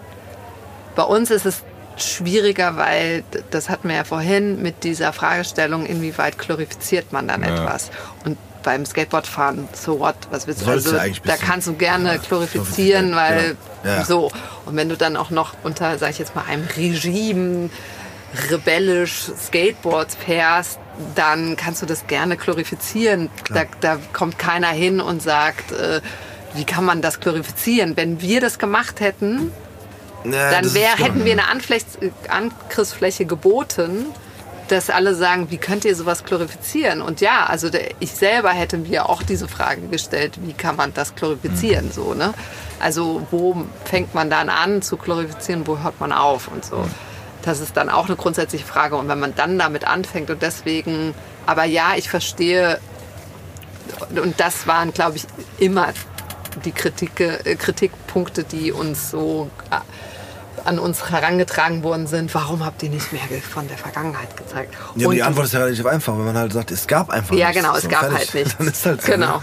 Aber ich, Also- ich finde, das ist aber auch ein Problem. Also klar wäre es cool gewesen, aber ich sag mal so, das ist auch das, der Problem der heutigen Zeit. Man will immer auch alles äh, herangetragen bekommen Sehen, ne? und sehen. Ja. Und jetzt bei mir ist es so, ähm, ich bin auch so, ich gucke mir das auch gerne alles an, aber wie ich eben schon gesagt habe, als ich die Ausschnitte gesehen habe, die ich gesehen habe, hat das bei mir was ausgelöst und dann ging bei mir im Kopf wieder was los. Genauso, und jetzt komme ich wieder mit meiner Streberarbeit, aber ich habe äh, mal in dieses Schulmaterial reingeguckt, weil mich das interessiert hat. Und gerade die erste Frage ist, so wie war das für dich in den 90ern, beziehungsweise sowas in der Richtung, weil die Schüler wahrscheinlich nicht in den 90ern... Ich auch echt mal dieses Schulmaterial. Ja, ich aber das gar, also ich finde es jetzt ja, es sind 21 was da Seiten, wie gesagt, das ist auch gut mit Themen und, und so weiter und so fort. Gruppenarbeiten, das ist, äh, auf, äh, das ist auf der Seite drauf. Ja, ja. ähm, nee, aber äh, ich, ich weiß jetzt nicht mehr genau, wie die Fragestellung war. Weil, äh, ich sag jetzt einfach mal, so wie hast du die 90er wahrgenommen, weil vielleicht geht das für Schüler von heute, hier geht es auch noch. Ich meine, bei mir war das so, wie habe ich die 90er erlebt und dann geht halt Kopfkino an und dann fängst du wirklich an zu überlegen, was waren da? Und äh, bei mir kommt dann immer direkt, okay, ich war äh, neun oder zehn, sind wir Weltmeister geworden 1990, äh, wir in Italien und so weiter. Aber dann geht's halt so weiter und dann gehst du halt, okay, dann bin ich aufs Gymnasium gekommen, dann ist das und, und also bei mir, ich habe dann wirklich, also ich habe jetzt nicht das Schulmaterial durchgearbeitet, aber ich, ich habe mir halt die Fragen durchgelesen und dann, dann fing halt dann so ein bisschen an, äh, in meinem Kopf mir selber diese Fragen zu beantworten. Also das war auch eigentlich bei mir anders jetzt, äh, nicht anders, aber äh, bei mir sind meine Bilder von früher so ein bisschen wiedergekommen und ich habe mir halt überlegt, so, ja, wo, was, also ich bin ganz schlecht in Jahreszahlen und was habe ich wann gemacht, aber man hat sich dann, also ich habe mich dann so ein bisschen dran gehangelt und auch dann mit den Zahlen, die im Film vorkommen, wie gesagt, äh, 97 oder man ist da abgeschoben worden oder sowas und dann sage ich, okay, 97, äh, eine Ehrenrunde gedreht, 2000 Abi gemacht, das heißt, so original, also ne, es sind so Kleinigkeiten, wenn der Kerem erzählt, äh, ich weiß nicht mehr wann er das war, aber die Polizei war da und hat ihn äh, praktisch äh, mitgenommen und, und so weiter und so fort. Und wie gesagt, das ist Luftlinie kein Kilometer von meiner Schule, wo ich da zu der Zeitpunkt, zu dem Zeitpunkt war. Also nachts, wo es festgenommen wurde, nicht, aber ich bin da jeden Tag durchgelaufen. Ich hatte Grundschulfreunde dort und andere Freunde vom Fußball, die haben auch in dieser Siedlung gewohnt. Also das ist nah, das ist direkt nebenan und das war zu der Zeit auch und Kennst kriegt du man jemanden, der heute noch da wohnt? Stimmt. Ja. Äh, und das ist halt der Punkt, wo, was, was halt mich dann äh, so ein bisschen halt äh, angefangen hat zu beschäftigen. Ähm, nicht im Nachhinein, oh Gott, wenn ich da langlaufen, bin, sondern einfach so, nee, du bist da langgelaufen, das ist in so in, in, in deiner Ecke äh, und alles drum und dran und dann, was hast du denn gemacht? Und dann kommst du ein bisschen zur Schulzeit, dann kommst du auch von dem Thema so ein bisschen weg und dann fängst du einfach, also bei mir war das so, so ein bisschen über die Vergangenheit nachzudenken, die diese Zeit halt umfasst. Also nicht unbedingt nur das Thema, sondern also diese Zeit. Und dementsprechend äh, konnte ich das verschmerzen, dass es nicht mehr Bilder. Also ich hätte natürlich mehr Bilder gesehen und ich gucke mir auch gerne Bilder von Frankfurt an, wie es früher aussah oder vom Krieg oder sonst Ja, was. ja. Aber alleine diese Bilder, die da drinnen waren und mal von der Kunst, die, die Polizeiautos oder, oder die U-Bahn oder, oder irgendwas, das ist halt cool zu sehen, weil man einfach da drinnen gesessen hat. so. Und man hat auch immer das Gefühl gehabt, gleich kommt einer um die Ecke, den man kennt oder so. Ne? Also ich habe auch das Gefühl, schon beim Trailer, aber auch nach dem Film, man hat das Gefühl, man kennt die drei. So, also ich weiß es nicht. Also, aber auch als ältere Menschen jetzt auch schon, also fast mehr als vorher. Das ist alles so nah irgendwie. Also es ist jetzt äh, nicht so, dass äh, es wirklich meine, mein Leben beschreibt oder sowas, aber man ist, man hat Schnittpunkte und die sind dann halt schon berührt worden und die haben was ausgelöst und wie gesagt, nochmal so in die Zeit zurückversetzt. Ähm, war schon, also ich muss sagen, ich, ich habe mir gedacht, ich gucke mir den Film an, damit ich weiß, worüber wir auch reden. Aber es ist was noch was ganz anderes passiert bei Ja, ist mir. doch Das ist halt, äh, wo ich sage, das ist das, äh, das ist cool, weil ich glaube nicht, dass ich der Einzige bin. Ne? Also, die das, hören auch immer wieder von den Leuten, die den Film gesehen haben, so dass der nachwirkt. Also Ja, dass man also- einfach noch ein paar Tage lang so, dass der so weiterarbeitet. ich bin auch noch nicht fertig mit dem Film. Ja, genau. In meinem Kopf. Also ne, auch gerade gut. diese, dieses Spannungsverhältnis, was du sagst. Ne? Ich meine, der hat schon harte Sachen gemacht, wenn man ihn so jetzt sieht und so weiter. Ähm, ja, man, man, man fühlt mit ihm auch, weil man halt auch die Sachen oder Sachen, die ihn beschäftigen, die, die beschäftigen einen auch, älter werden und, und, und äh, Krankheiten und so weiter und so fort. Ne? Und dann gibt's halt diesen Background, den er hat, äh, den er nicht ändern kann, den ich auch verurteile sogar, Ja.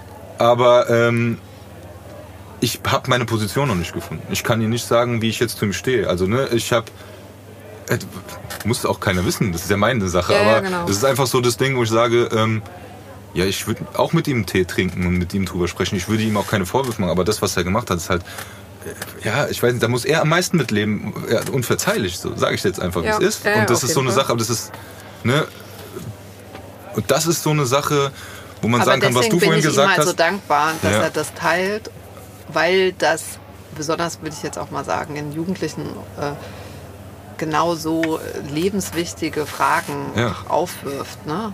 Und ich glaube, das kann halt echt äh, viel bewirken, weißt du? Wenn einfach so, wie geht man mit Menschen um, die, äh, ich meine, das sind ja sowieso elementäre Fragen, so wie verurteilt man etwas, vergibt man etwas, wie geht man mit jemandem um, gibt es eine zweite Chance, wie geht eine Gesellschaft mit solchen Menschen um, äh, muss abgeschoben werden, muss nicht abgeschoben werden, so.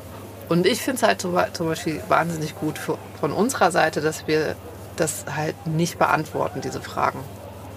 Und das war uns zum Beispiel auch wichtig. Also wir wollten ja kein politisches Statement abgeben und wie pro Integration, gescheiterte Integration, Abschiebung. einfach so. Soll jeder einfach Die Menschen stehen im Mittelpunkt. Genau, die Menschen stehen im Mittelpunkt. Ich meine, wir haben natürlich unsere Meinung und so. Wir würden uns gewünscht haben, also wir finden es zum Beispiel schrecklich. Also ich meine, allein dieses Wort Gastarbeiter, ich bin so froh, dass das hoffentlich gestrichen ist aus unserem Vokabular in Deutschland, ja, dass man diese Menschen nicht mehr Gastarbeiter nennt, ja. Ähm, und dass wir immer noch einen langen Weg zu, zu gehen haben und so weiter und so. Aber wir wollten da keine Antworten geben, ja. sondern halt eher anregen zum Nachdenken. Und jeder kann dann irgendwie selber überlegen, wie geht er mit diesen Fragen um. Ja, ich, ich finde es auch einen, einen guten Kontrast, wie, wie Steve vorhin gesagt hat, ähm, heutzutage viel so glorifiziert wird. Wenn ich mir das angucke, dann ist es für mich äh, im besten Fall Entertainment oder so, oder ich gucke es mir nicht an. Oder ist nicht mehr mein Ding. Aber ähm, wenn die Jugend, äh, und was ist ja so, das wirklich halt auch als Vorbild nimmt. Ne? Und ähm, ich sag mal so, zu einer anderen Generation haben wir vorhin auch schon gesagt, es waren die vielleicht für den einen oder anderen Vorbild oder wie auch immer. Und wenn man sieht, okay, das kann zumindest dahin führen. Vielleicht gibt es auch Jungs, die richtig dick Kohle gemacht haben und im Taunus wohnen und halt eben da Ja. anders rausgekommen sind aus so einer Nummer. Und ähm, aber ich finde es schon schon wichtig, halt die andere Seite zu sehen und eben nicht nur den Hochglanz Lambo oder oder was weiß ich was, sondern auch Leute, so geht's auch oder oder den meisten geht es so vielleicht sogar. Das finde ich also als als Kontra, Entschuldigung, Ja. als Kontra was das, was der Jugendliche macht oder was auch immer, vielleicht rede ich auch als Vater jetzt hier, aber das, das ist ja, ne, das ist auch immer so ein bisschen Erziehungsfrage oder, oder, oder Eltern oder Elternhaus, aber das ist ja auch immer schwierig, weil manche gar nicht die Chance haben, irgendwie jeden so, äh, äh, wie soll ich sagen, die sehen vielleicht nur eine Seite, die können gar nicht unterscheiden oder, oder und da finde ich immer wichtig, was, was das Kind oder der Jugendliche oder der Mensch an sich wählt, ist, kann man dann an einem gewissen Punkt nicht beeinflussen, aber ich finde es immer wichtig, dass man sagt, das ist so Aber die ist so. Voraussetzungen bei unseren dreien, hast du schon gesehen, waren auf jeden Fall nicht Eben, Also du Nee, hast aber ja ich auch meine sehr jetzt, optimal, nein, ja. ich meine das jetzt auch eher in Bezug auf mit eurem Film Ja, zu zeigen, okay, dass man, äh, dass man äh, den Horizont erweitert und sagt, so es geht nicht nur in die Richtung, sondern auch da. Und dass man halt und deshalb die drei äh, hatten eben wahrscheinlich nicht die Möglichkeit oder das nehme ich aus dem Film so mit, ähm, eben, wie soll ich sagen, auf einen, auf einen gewissen äh, Erfahrungswert zurückgreifen zu können oder auf, auf eine gewisse Bei Hackern war es ja Also allein die Hakan Sprache. ist, Ja. es, ist glaube ich, die schwierigste Biografie. Also der hatte, glaube ich, echt so die schwierigsten Voraussetzungen, wenn du dir die Und da hoffen Geschichte wir mal mal, dass anguckst. wir ja. irgendwie hier ein bisschen bessere Entwicklung genommen haben, was irgendwie Integration oder irgendwie Hilfestellung für Kinder mit, sag ich mal, schwierigem Hintergrund oder irgendwie sowas auch, ne, was wir vorhin gesagt haben, sprachliche, ähm, also sprachliche Entwicklung und so, das ist halt ganz wichtig, ist einfach elementar wichtig, um an der Gesellschaft teilnehmen zu können, um Bildung äh, aufzunehmen und so. Ne? Und wenn da schon so gescheitert, also es ist ja total gescheitert bei ihm. Und Ja, und das ist halt auch die Frage, ne? hat er eine andere Chance gehabt? Wahrscheinlich nein. Also der, der Weg war ja bis zu einem gewissen Punkt wahrscheinlich auch vorgegeben. bis zu einem Es gewissen war- Punkt. Ja, also bis zu einem gewissen dann- Punkt, nein, ich meine so. Genau. Ne? Also ähm, manche Möglichkeiten, und das ohne jetzt zu tief zu greifen, aber manche Möglichkeiten bleiben- manchen Menschen aus, aus solchen Gründen äh, wie Sprache oder sowas auch verwehrt. Auf jeden Fall. Ne? Und das Ja. ist halt schwierig. Aber ich hoffe, dass sich das auf jeden Fall bisschen geändert hat. Aber ich meine, man, äh, die Geschichte wiederholt sich ja, ne? Also ich meine, 2015 ist ja auch, also das ist, ähm, ist ja eine ähnliche Situation, ne? Mauerfall war ja auch ein einschneidendes äh, Erlebnis für Deutschland. Da ist ja viel passiert, da gab es einen Rechtsruck und jetzt haben wir halt auch wieder einen Rechtsruck. Ja, ich wollte auch, ich, ich, ich weiß jetzt nicht mehr genau, wo von der Punkt war, wo ich eigentlich das schon gerne thematisiert hätte. Aber ähm, weil Tobi, glaube ich, auch von irgendwie von, von so ein bisschen von Angst oder eigentlich wir, wir alle so ein bisschen von dieser Angst gesprochen haben, dass man gesagt hat, so, ah, man, man geht jetzt, man meidet den Platz vielleicht, ne, oder also damals, ne? Zu der Zeit, wo die äh, ähm, Protagonisten aktiv waren. Ähm, und ich frage mich halt manchmal so, äh, heutzutage, glaube ich, kriegen wir das einfach nicht mehr mit, weil wir älter geworden sind und weil wir, ähm, wie soll ich sagen, in einem in einem anderen Leben sind und in einem anderen Leben statt, nicht in einem anderen Leben stattfinden, aber an anderen Plätzen stattfinden oder so. Ne? Aber damals, also ich würde manchmal gerne wissen, ob, ob das für, für ähm, Jungs und Mädels, die jetzt 15, 16 sind, wie das bei, für die so ist. Also ob also fühlen die sich genauso? Also gibt es das, äh, weil du gerade auch gesagt hast, wiederholt sich. Wieder hat sich, wiederholt sich das auch? Ist es schlimmer geworden? Ist es ein bisschen ich sag jetzt mal, besser vielleicht geworden. Keine Ahnung, vielleicht werden heutzutage keine Jacken mehr äh, Nee, also diese Bandengeschichte wiederholt sich, glaube ich, nicht. Also die, da haben wir eigentlich so festgestellt während unserer Recherchen, dass es das heute in der Form eigentlich nicht mehr gibt. Also damals gab es ja so quasi ethnisch sortierte Banden. Ja, das stimmt. Gibt es jetzt genau. in der Form nicht mehr, dass die sich irgendeinen Namen geben und sagen, wir sind jetzt, keine Ahnung, Italy Boys oder was weiß ich was. Oder Türkisch Power Boys, das gibt's, sowas gibt es nicht mehr war schon Ja, ich glaube, es ist halt auch mal eine andere Zeit gewesen, ja. Also ähm, und ähm, wissen wir auch alle, also ich meine, diese sozialen Unterschiede, sage ich jetzt mal, zwischen äh, Jugendlichen mit Migrationshintergrund und Deutschen jetzt vom wer sich was leisten konnte, ob sich jemand eine Chevy leisten konnte oder sich irgendwie die neuesten Nike-Sneaker. Ganz ehrlich gesagt, das ist ja heutzutage ähm, nicht so, ne, dass du jetzt irgendwie dem Kind mit Migrationshintergrund genau direkt ansiehst, der kann sich nichts leisten oder so. Ich würde sagen, da ist, ist schon viel passiert. So. Also sage ich jetzt mal, äh, ähm, da ist es zum Beispiel eher, wahrscheinlich eher auch vom von Bildung ist heutzutage immer noch etwas, was irgendwie schwierig ist. Aber ich meine, da sind wir keine Soziologen, da haben wir auch nicht so den richtigen Hintergrund, das jetzt irgendwie beantworten zu können. Ähm, aber was man schon gesehen hat, was sich auf jeden Fall äh, wiederholt, ist halt sowas wie Solingen und so. Ne? Ja. Das ist halt eher erschreckend. Mhm. Also, dass dieser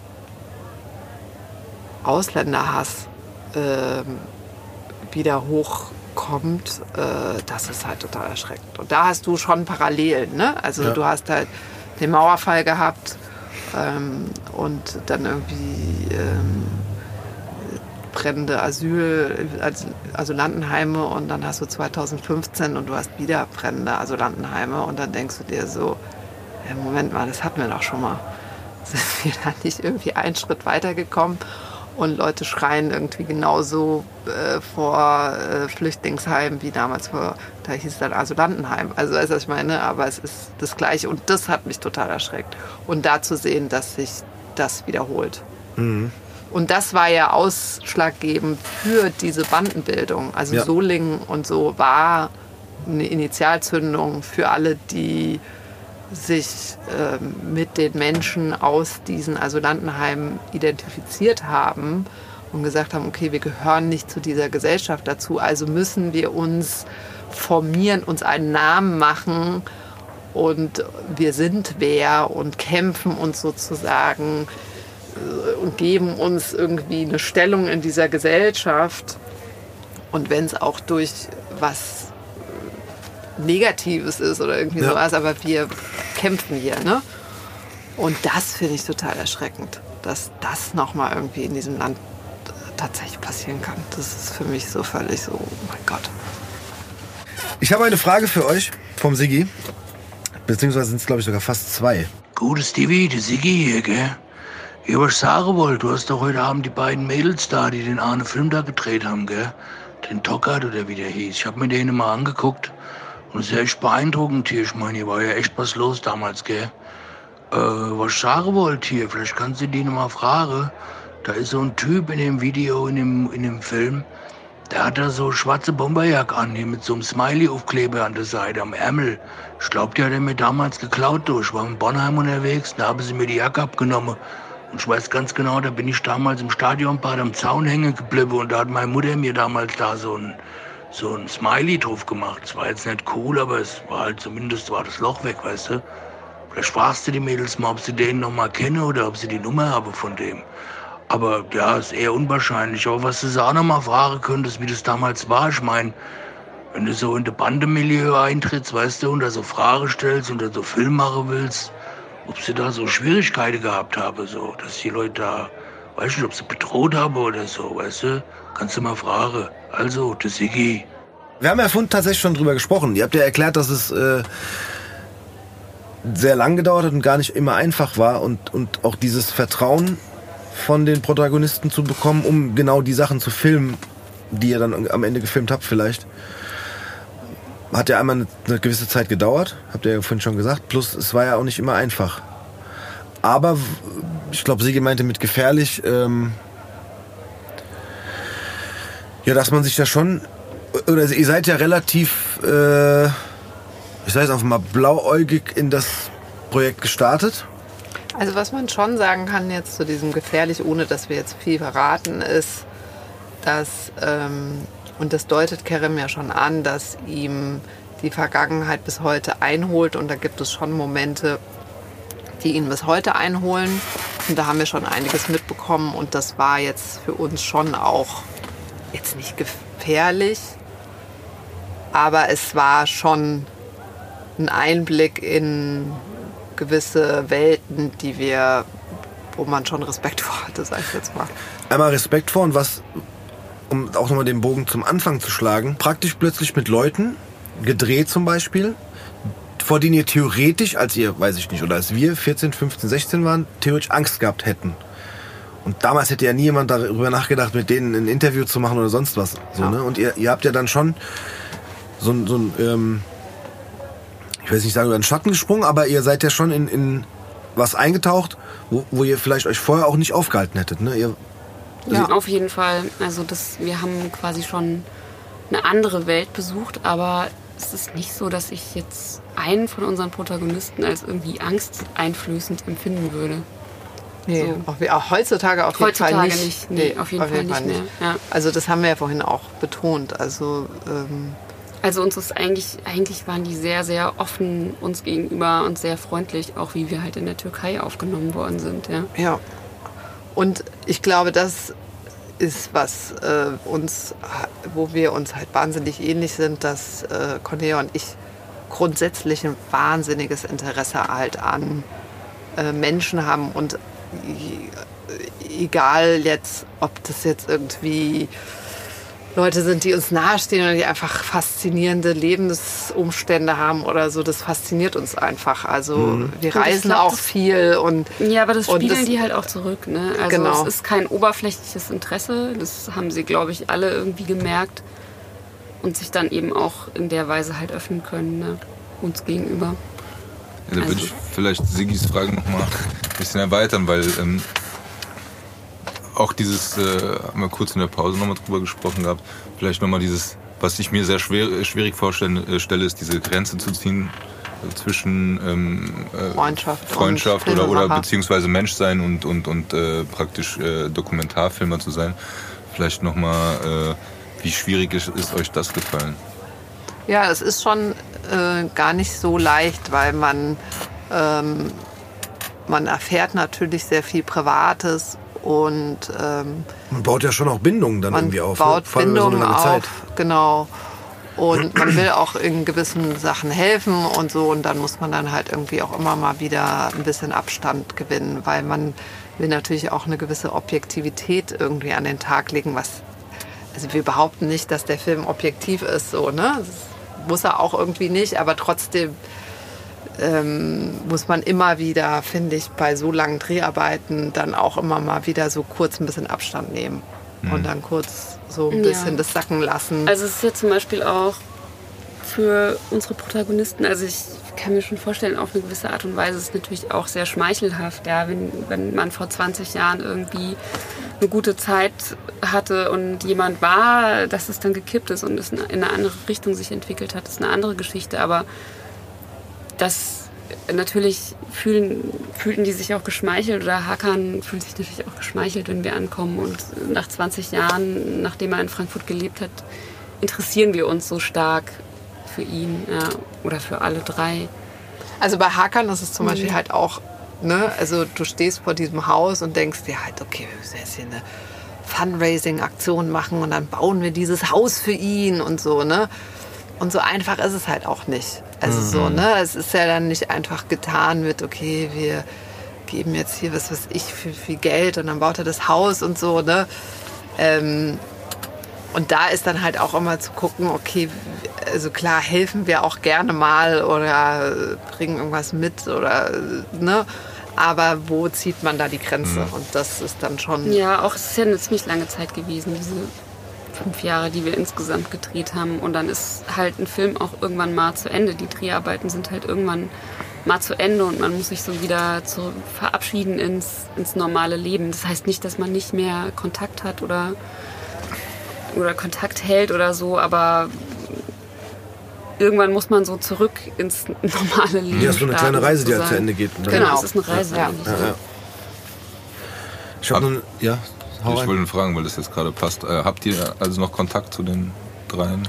Also zu Kerem haben wir Ja. Kontakt. Also ich habe ihn letztens mal geschrieben und gefragt, ob alles gut ist und so. Und ähm, die sozialen Medien machen es natürlich auch ein bisschen einfach. Man hat dann immer mal wieder tatsächlich äh, zu Hakan und Dönnes, weil die tatsächlich auch keine sozialen Medien nutzen.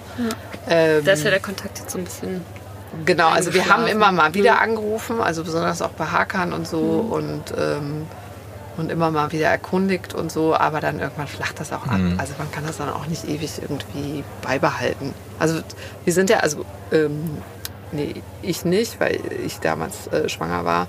Ähm, aber Cornelia ist dann auch in die Türkei geflogen und hat den Film gezeigt. Das war uns dann schon auch wichtig, ne? Also dass wir äh, ihnen tatsächlich den Film zeigen und, und dass wir das auch ein bisschen besonders gestalten und Ja. so und mit dem Kulturamt Naja, das war dort. irgendwie eine recht skurrile Aktion, weil wir mussten tatsächlich dann das lokale Kulturministerium um Erlaubnis fragen, dass wir diesen Film da zeigen dürfen. Also es ist fast schon so ein bisschen wie Zensur. Wo habt ihr den da gezeigt, wenn ich fragen darf? Wo, wo habt ihr den da ja, gezeigt? eben so einem Kino. Ah, in einem was Kino halt, tatsächlich. Ja, ja, genau. Cool, In einem okay. Kino in Irde, genau. Krass. Ja. Genau, also das war uns schon auch wichtig. Also wir, Dass auch sie wenn man das dann irgendwie ausklingen lässt, ist, ne? aber wir Ja. wollten dann natürlich nicht einfach so, okay, Film fertig, oh und tschüss. So, Ja, ja. das ist ja, die, ist ja für euch ist die eine Seite, aber für die anderen drei es muss ja auch eine gewisse Art von Schlussstrich. Ja, für Kerem gibt es eigentlich immer noch keinen Schlussstrich, weil er halt wirklich bis jetzt äh, in Schulen unterwegs ist mit dem Film. Mhm. Also für ihn ähm, ist es wie so eine Lebensaufgabe, also nicht eine Lebensaufgabe für den Rest des Ja. Lebens, aber momentan ist das für ihn eine Aufgabe und irgendwie cool so, ja. Auf jeden Fall, aber das, ich finde, das ist schon der nächste Schritt. Also ich finde, diese, dass der Film fertig ist, ist erstmal so dieses, dieses begleitende äh, Leben oder das Leben begleitende ist fertig. Ja. Ja. So dieses, dieses an, wirklich eng ja teilweise äh, das Leben begleiten und dass die dann den Film, äh, dass dann der Film gezeigt wird und, und, und zu sagen so, das haben wir gemacht und das war der Grund auch, ne, so, so ein bisschen zurückgehen, sagen so, das wollten wir erreichen und das haben wir gemacht und dabei äh, seid ihr äh, mit dabei gewesen und dass man halt für die sagt, okay, und am Morgen komme ich nicht mehr. Zum Beispiel jetzt nur mal bei Ja. Karim jetzt mit dem nächsten Schritt mit dem Film zu sagen, okay, ich habe dadurch so eine Aufgabe bekommen und ich begleite das weiter und der ist jetzt nicht mit dem Film zu Ende, sondern ich möchte halt Ja. auch noch die Message weitergeben äh, und so weiter. Das ist ja eigentlich äh, das Beste, was passieren kann. So. Ja. Also das finden wir auch total super. Also dass das Und wenn ich fragen darf, bei den anderen beiden, äh, hat sich da noch irgendwas entwickelt oder das geht so weiter? Das Haus auch nicht angefangen weiterzubauen. Ich glaube ehrlich gesagt, das Haus ist immer noch nicht fertig. Also in den, in den Jahren und wir waren da ja echt lange, hat sich nichts getan. Ja, deswegen kann ich mir jetzt nicht vorstellen, dass da auf einmal ähm, was passiert ist. Ja. Ich habe jetzt noch eine richtig, eine richtig, äh, das hätte schon auch fast eine Sigi-Frage sein können, ohne, ohne die Fragen von Sigi jetzt hier schmälern zu wollen. Aber könnt ihr noch, da ihr ja teilweise das Handwerk beherrscht und wisst, wie es funktioniert, noch, noch ähm, objektiv, ich sage jetzt einfach mal, Fernseh gucken oder, oder Filme schauen? Nee. Nee, ne? nee Also ich habe ich- ja auch Fernsehen jahrelang gemacht. Also Fernsehen gucken ist für mich total schwierig.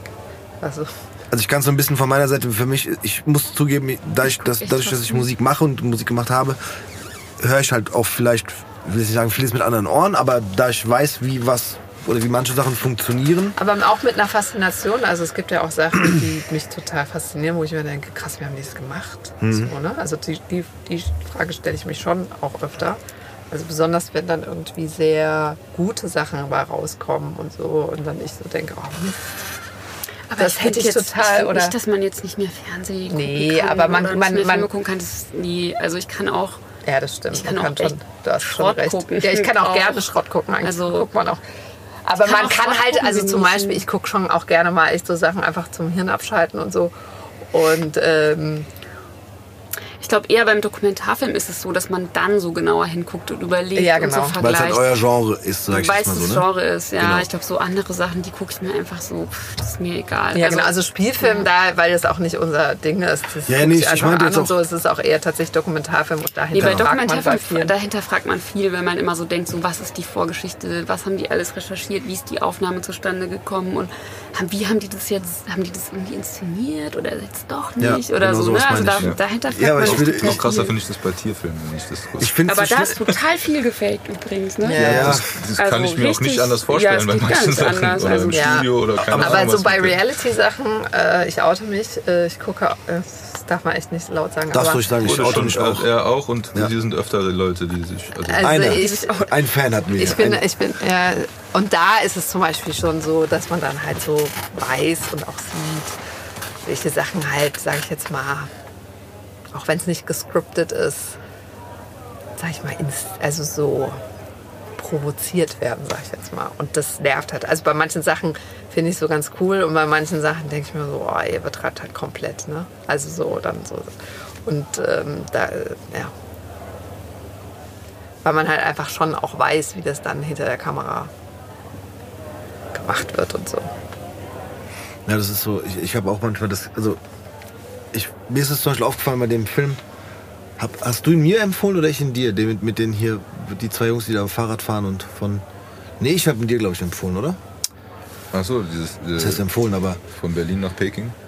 ja, ne? Ich habe ihn zuerst geguckt und gesagt, hier, guck dir den mal an, dann hast Nee. du mir doch, nee? Umgekehrt. Umgekehrt, sorry, okay. Auf jeden Fall habe ich da halt auch manchmal gedacht, so, Ein Dokumentarfilm. Ja, ist ein Dokumentarfilm. Und ähm, klar gibt's Sch Schnittbilder, ne? Also, wobei man da auch sagen muss, es ist ein, der ist bisschen, der ist ja ein bisschen anders gedreht gefühlt, weil die halt, ähm, Das sind zwei Jungs und die haben selber gedreht. die haben selber gefilmt. Ja, aber bei diesen Sachen, da gibt es auch so eins, das heißt, glaube ich, Weit oder so. Und das ist so ein Mhm, mit Pärchen, Pärchen, die dann das die um die Welt, ja. gell? Und das kann, kann ich zum Beispiel, wie Conny wahrscheinlich auch nicht gucken, weil du dann immer denkst, wie, der ist jetzt da hochgelaufen, Genau. hat die Ja, Kamera genau. dahingestellt, Genau, das meine dann ich. laufen Ja. die da lang, da müssen die Kamera Ja, wie wieder lange haben die denn da unten gewartet, bis der wieder unten war und so, ne? Oder Ja. wo haben die sich denn Ja, genau, das ist- das meine Dann kommen halt. die halt sofort zur Frage, wie haben die denn diese Logistik gemacht? Wie viele Leute waren da denn noch Und das mit genau, und das, so? guck mal, ihr stellt euch jetzt noch viel Ja. mehr Fragen. Bei mir ist es schon so, dass ich so ein bisschen weiß, dass, dass da manche Sachen, also ich meine, ich habe ja auch Musikvideos, also ich war Teil von, ne, wie sagt man, vor der Kamera bei Musikvideodrehs und da weiß ich auch, dass, also das sieht am Ende, geht es drei Minuten und sieht super aus, aber wie Ja, viel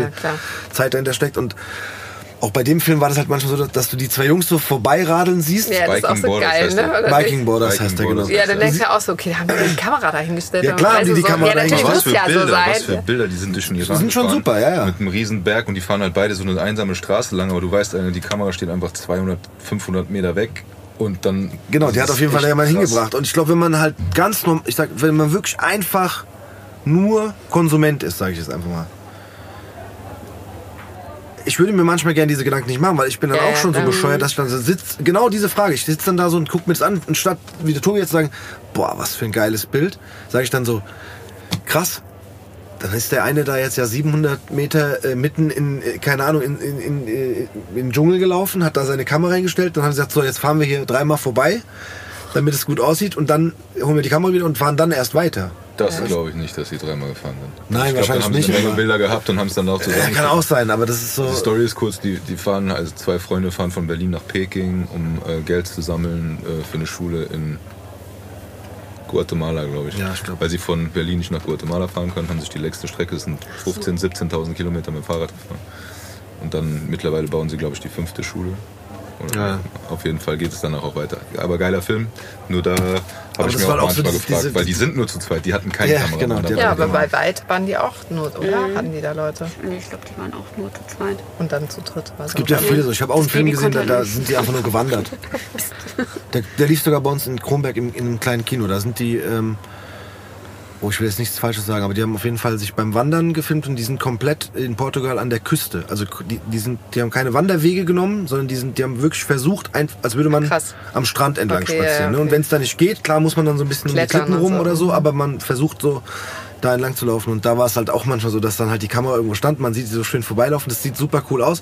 Dann habe ich auch gedacht, krass, die sind jetzt echt da kurz. Also ist einer auf den Berg geklettert, hat die Kamera da oben hingestellt, damit sie dieses eine geile Bild machen können. Mir reicht das Gruppenfoto mit Selbstauslöser, wenn ich da mal hinrennen muss. Das reicht mir schon. Das ist schon schwierig genug, ja. Wir haben noch einen kleinen, einen kleinen letzten Anschlag auf euch vor.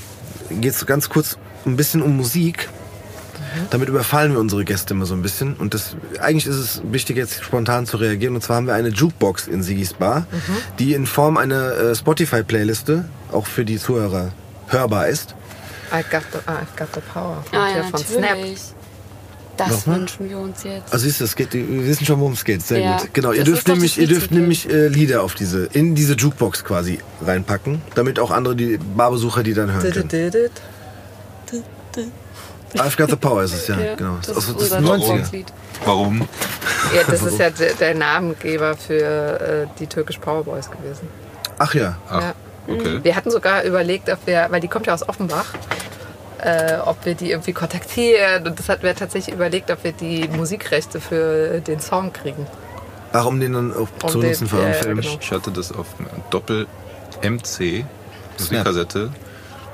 Ja, ähm, Hits 90. Ja, genau, jetzt 90 Snap. Und da war da sogar ein the zweites. Snap-Lied drauf. Äh, the, Everybody Dance Now. Nein, the, the, the Cult, the Cult of Snap. The, the, Ach so, ja, ja. Nee, Everybody Das ist Dance the Now. Ach, das ist gar nicht, das stimmt, das ist was anderes. Everybody Dance Now ist CNC Music ja, Factory. CNC Music Factory. Das mache ich stimmt. drauf. Du hast vollkommen recht. wow. Ja. Ach, ich schäme Das mich mache ich. jetzt Wenn schon. wir schon in den 90ern sind und hier I've got the power, das dann mache kann ich. sehr peinlich werden. Das ist nicht schlimm. Ich, mir reicht der eine heute. Ich sag dir ganz ehrlich, heute mit, dem, mit diesem Thema war ich mit Musik gar nicht im Kopf. Da. Das ist ja die Überraschung Dann nehme ich zum the, Ende. the, the Cult of Snap. das ist so Weil, leicht- weil, weil da das hat ist man I Got the Power gehört und wenn du die Kassette dann umgedreht hast, dann kam direkt das andere Lied. Ja, okay, klar. Das. Das weiß ich noch. das war bei einer Single-Kassette so. Okay, Krass, dann das wisst ihr jetzt, was ihr spielen müsst. Aber ich kann immerhin angeben, wenn ich jetzt mal angeben darf. Ja, klar. Meine erste Kassette, die ich gekauft habe, war tatsächlich, und I swear it's true, ähm, Arrested Development. Gut, oder? Ja. Mann, bist du schlau. Weiß ich, ich weiß. Also war ich Musik sogar auch in du- der warst Music schon als- Hall. als Kind so ich war auch schon sophisticated als Kind. Glaub, Hast du denn noch einen Song? Ich habe, glaube ich, Roxette. Nee, ich würde auch I've Got the Power nehmen. Dann nehmt ihr den gemeinsam? Ja, genau. Ja, cool. Super. Okay, aber das siehst du, da haben wir noch, sogar noch was geklärt. Fand ich gut. Ja, stimmt. nicht. Das hätte ich auch nicht gewusst. Das, das, das ist quasi der Namens, Namensgeb-Song für die Turkish Power Boys war. Habt ihr noch andere, weil ich wurde auch ein bisschen konfrontiert mit, mit als Leute gehört haben, dass ihr kommt.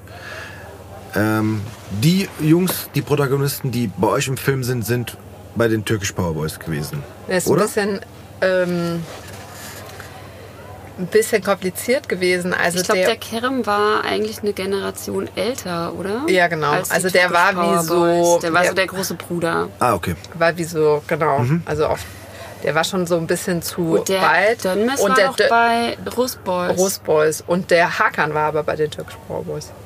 okay. Es gab ja noch, noch es gab ja noch irgendwie viel wichtig mehr, ne? ist. Habt ihr auch, habt ihr, ähm, das wäre so meine letzte Frage nochmal, habt ihr, ähm, mit Sicherheit, ihr habt ja versucht auch mehrere, Ja. ihr seid bei diesen drei Protagonisten am Ende gelandet, Ja, genau. ne? aber ihr habt wesentlich mehr Ja, recherchiert ja, und wesentlich ja. mehr Leute auch getro getroffen, gesucht, wie auch immer man es nennen Also mag. Aber wesentlich mehr ist jetzt ein bisschen. Aber wir haben schon noch ein paar zur Auswahl gehabt Und, und, und wir hätten auch gerne zum Beispiel Ja. noch eine andere Person, um eine ganz, ganz, ganz andere Storyline zu ähm, haben. Mhm. Ähm, und es gab aber viele, die einfach das nicht nochmal aufwärmen also wollten. die wollten das Fass ihrer Vergangenheit nicht nochmal aufmachen und okay. Haben auch Kinder und wollten dann irgendwie nicht, dass ihre Kinder am Ende in einem Film irgendwas hören, was sie früher gemacht haben. Ne? Ja, genau. Also das war eigentlich immer der Auch Hauptgrund. verständlich. Oder es gab Leute, die bis heute sozusagen noch, sag ich mal, nicht so koschere Sachen machen und natürlich dann auch nicht darüber reden Klar. wollen. Und ähm, genau, also da gab es verschiedene Gründe, warum dann. Und ja, Cool. Also ich würde abschließend sagen, schaut euch diesen Film an. Wir haben es ja schon gemacht als Hausaufgabe. ähm, wollt ihr noch was sagen? Danke, dass wir hier sein durften. Ja, gerne. Danke für die Einladung. Und ich habe gehört, der Film wird aber demnächst irgendwo gezeigt. Stimmt. in Das war noch Kassel, wichtig. Ja. Jetzt müsste ich wissen, wann, ne? Ich glaube, das war der Hattest du nicht gesagt 19.9.? 19.9.? Ja, Kann das sein? 19.09. Ja. Hast du mir mal gesagt, genau. ja, in Kassel. Wir können es Auf dem hessischen Dokumentarfilmtag. Bali Kino am 19.09. Können wir das so, Ja. Können wir das einloggen? Das können wir einloggen. Super. Dann, ähm, aber könnte man da als ähm, ganz normaler Kino, da Ja, kann man ja. hin, als ganz normaler Kinobesucher. Das ist Ja, jetzt nicht klar. irgendwie Nee, nee. für, für, für, für Das ist Dokumentarfilmer, sondern für alle, ja. cool. Gut, ansonsten gibt es den Film Online zu sehen. online. Auf der Seite. Tocker-Film gibt es einen Link auf jeden Fall zu Vimeo. Ja. Habe Genau. ich schon geguckt zumindest. Ja. Und dann gibt es aber auch noch äh, Film Friend. Äh, kann ich gerne Werbung für machen, weil ich es total toll finde. Alle, die ein, äh, eine Büchereikarte, eine Stadtbüchereikarte haben, Mhm. die können bei Film Friend den ganzen Filmkatalog kostenlos sich angucken. Und da gibt es ganz tolle Filme. Arthouse-Filme, aber auch irgendwelche andere Filme. Und Tockert ist da auch zu finden. Ich hatte mal so ein, Kostenlos quasi. ich hatte mal so einen Büchereiausweis, da haben die immer mit so einem Stift über so einen Barcode gestrichen. Ja, das stimmt. Das ist aber heutzutage nicht mehr so. Nee, ich stimmt, kann jetzt wo du es sagst. Ja, und der war aber irgendwann, weil der in meinem Portemonnaie mehr drin war, und den habe ich immer geknickt. Und irgendwann war der so geknickt, dass der Stift den Barcode nicht mehr erkannt hat. Konnte ich keine Ja. Bücher mehr leihen. Nur in der Schulbibliothek. Ja. Aber gut, dann hat man ja wesentlich, äh, einige Wege, den Film zu schauen. Genau. Wir Sehr, sehr verlinken das auch alles nochmal. Ja, genau, wir werden das, äh, die, die- genau, die Webseite werden wir verlinken auf jeden Fall, dass das jeder findet. Ja, dann übergebe ich an der Stelle an dich, Tobi. Ich weiß, du bist immer so ein bisschen, du zitterst schon zehn Minuten, Ja. bevor ich dir sage, dass du die letzten Worte hast, aber Ja, wer sich das ausgedacht sie, hat. ich? Sie gehören dir. Ja. Ja. Heute äh, war ein sehr interessantes Thema bezüglich des Films, aber wie man vielleicht auch gemerkt hat, für mich persönlich auch ein emotionaler, äh, ein, ein emotionales Gespräch. Deshalb sage ich mal so, es lohnt sich ab und zu mal auch in die Vergangenheit zu gucken und äh, sich mit Dingen auseinanderzusetzen, um vielleicht sich selber besser zu verstehen oder vielleicht auch Dinge zu verstehen, die man früher gemacht hat, um heute einen Schritt weiter zu kommen. Das wäre mein letztes Wort für heute. Das hast du wie immer schön gesagt. Tschüss. Wollt ihr noch Tschüss sagen? Tschüss, danke. Tschüss.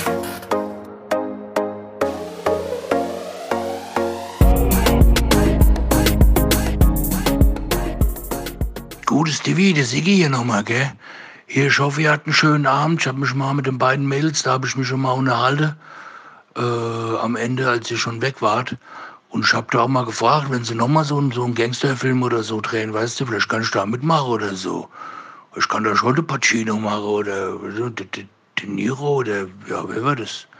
Kann ich da schon so, weißt du, wie bei dem einen Film, bei dem Scarface, wo der eine so durchgedreht ist am Ende. Das kann ich auch machen, weißt du, wenn ich so ein T-Shirt anziehe, Sigi Spa, bisschen Werbung hier für den Instagram, mit der Bierchen, mit der, mit der Frikadellchen drauf und so. Und da könnte ich da auch mal mitspielen. Ich weiß nicht, ob sie es jetzt so ernst genommen haben, aber auf jeden Fall waren es nette Mädels, gell? Also, ich hoffe, ihr hattet einen schönen Abend, komm gut heim, der Sigi.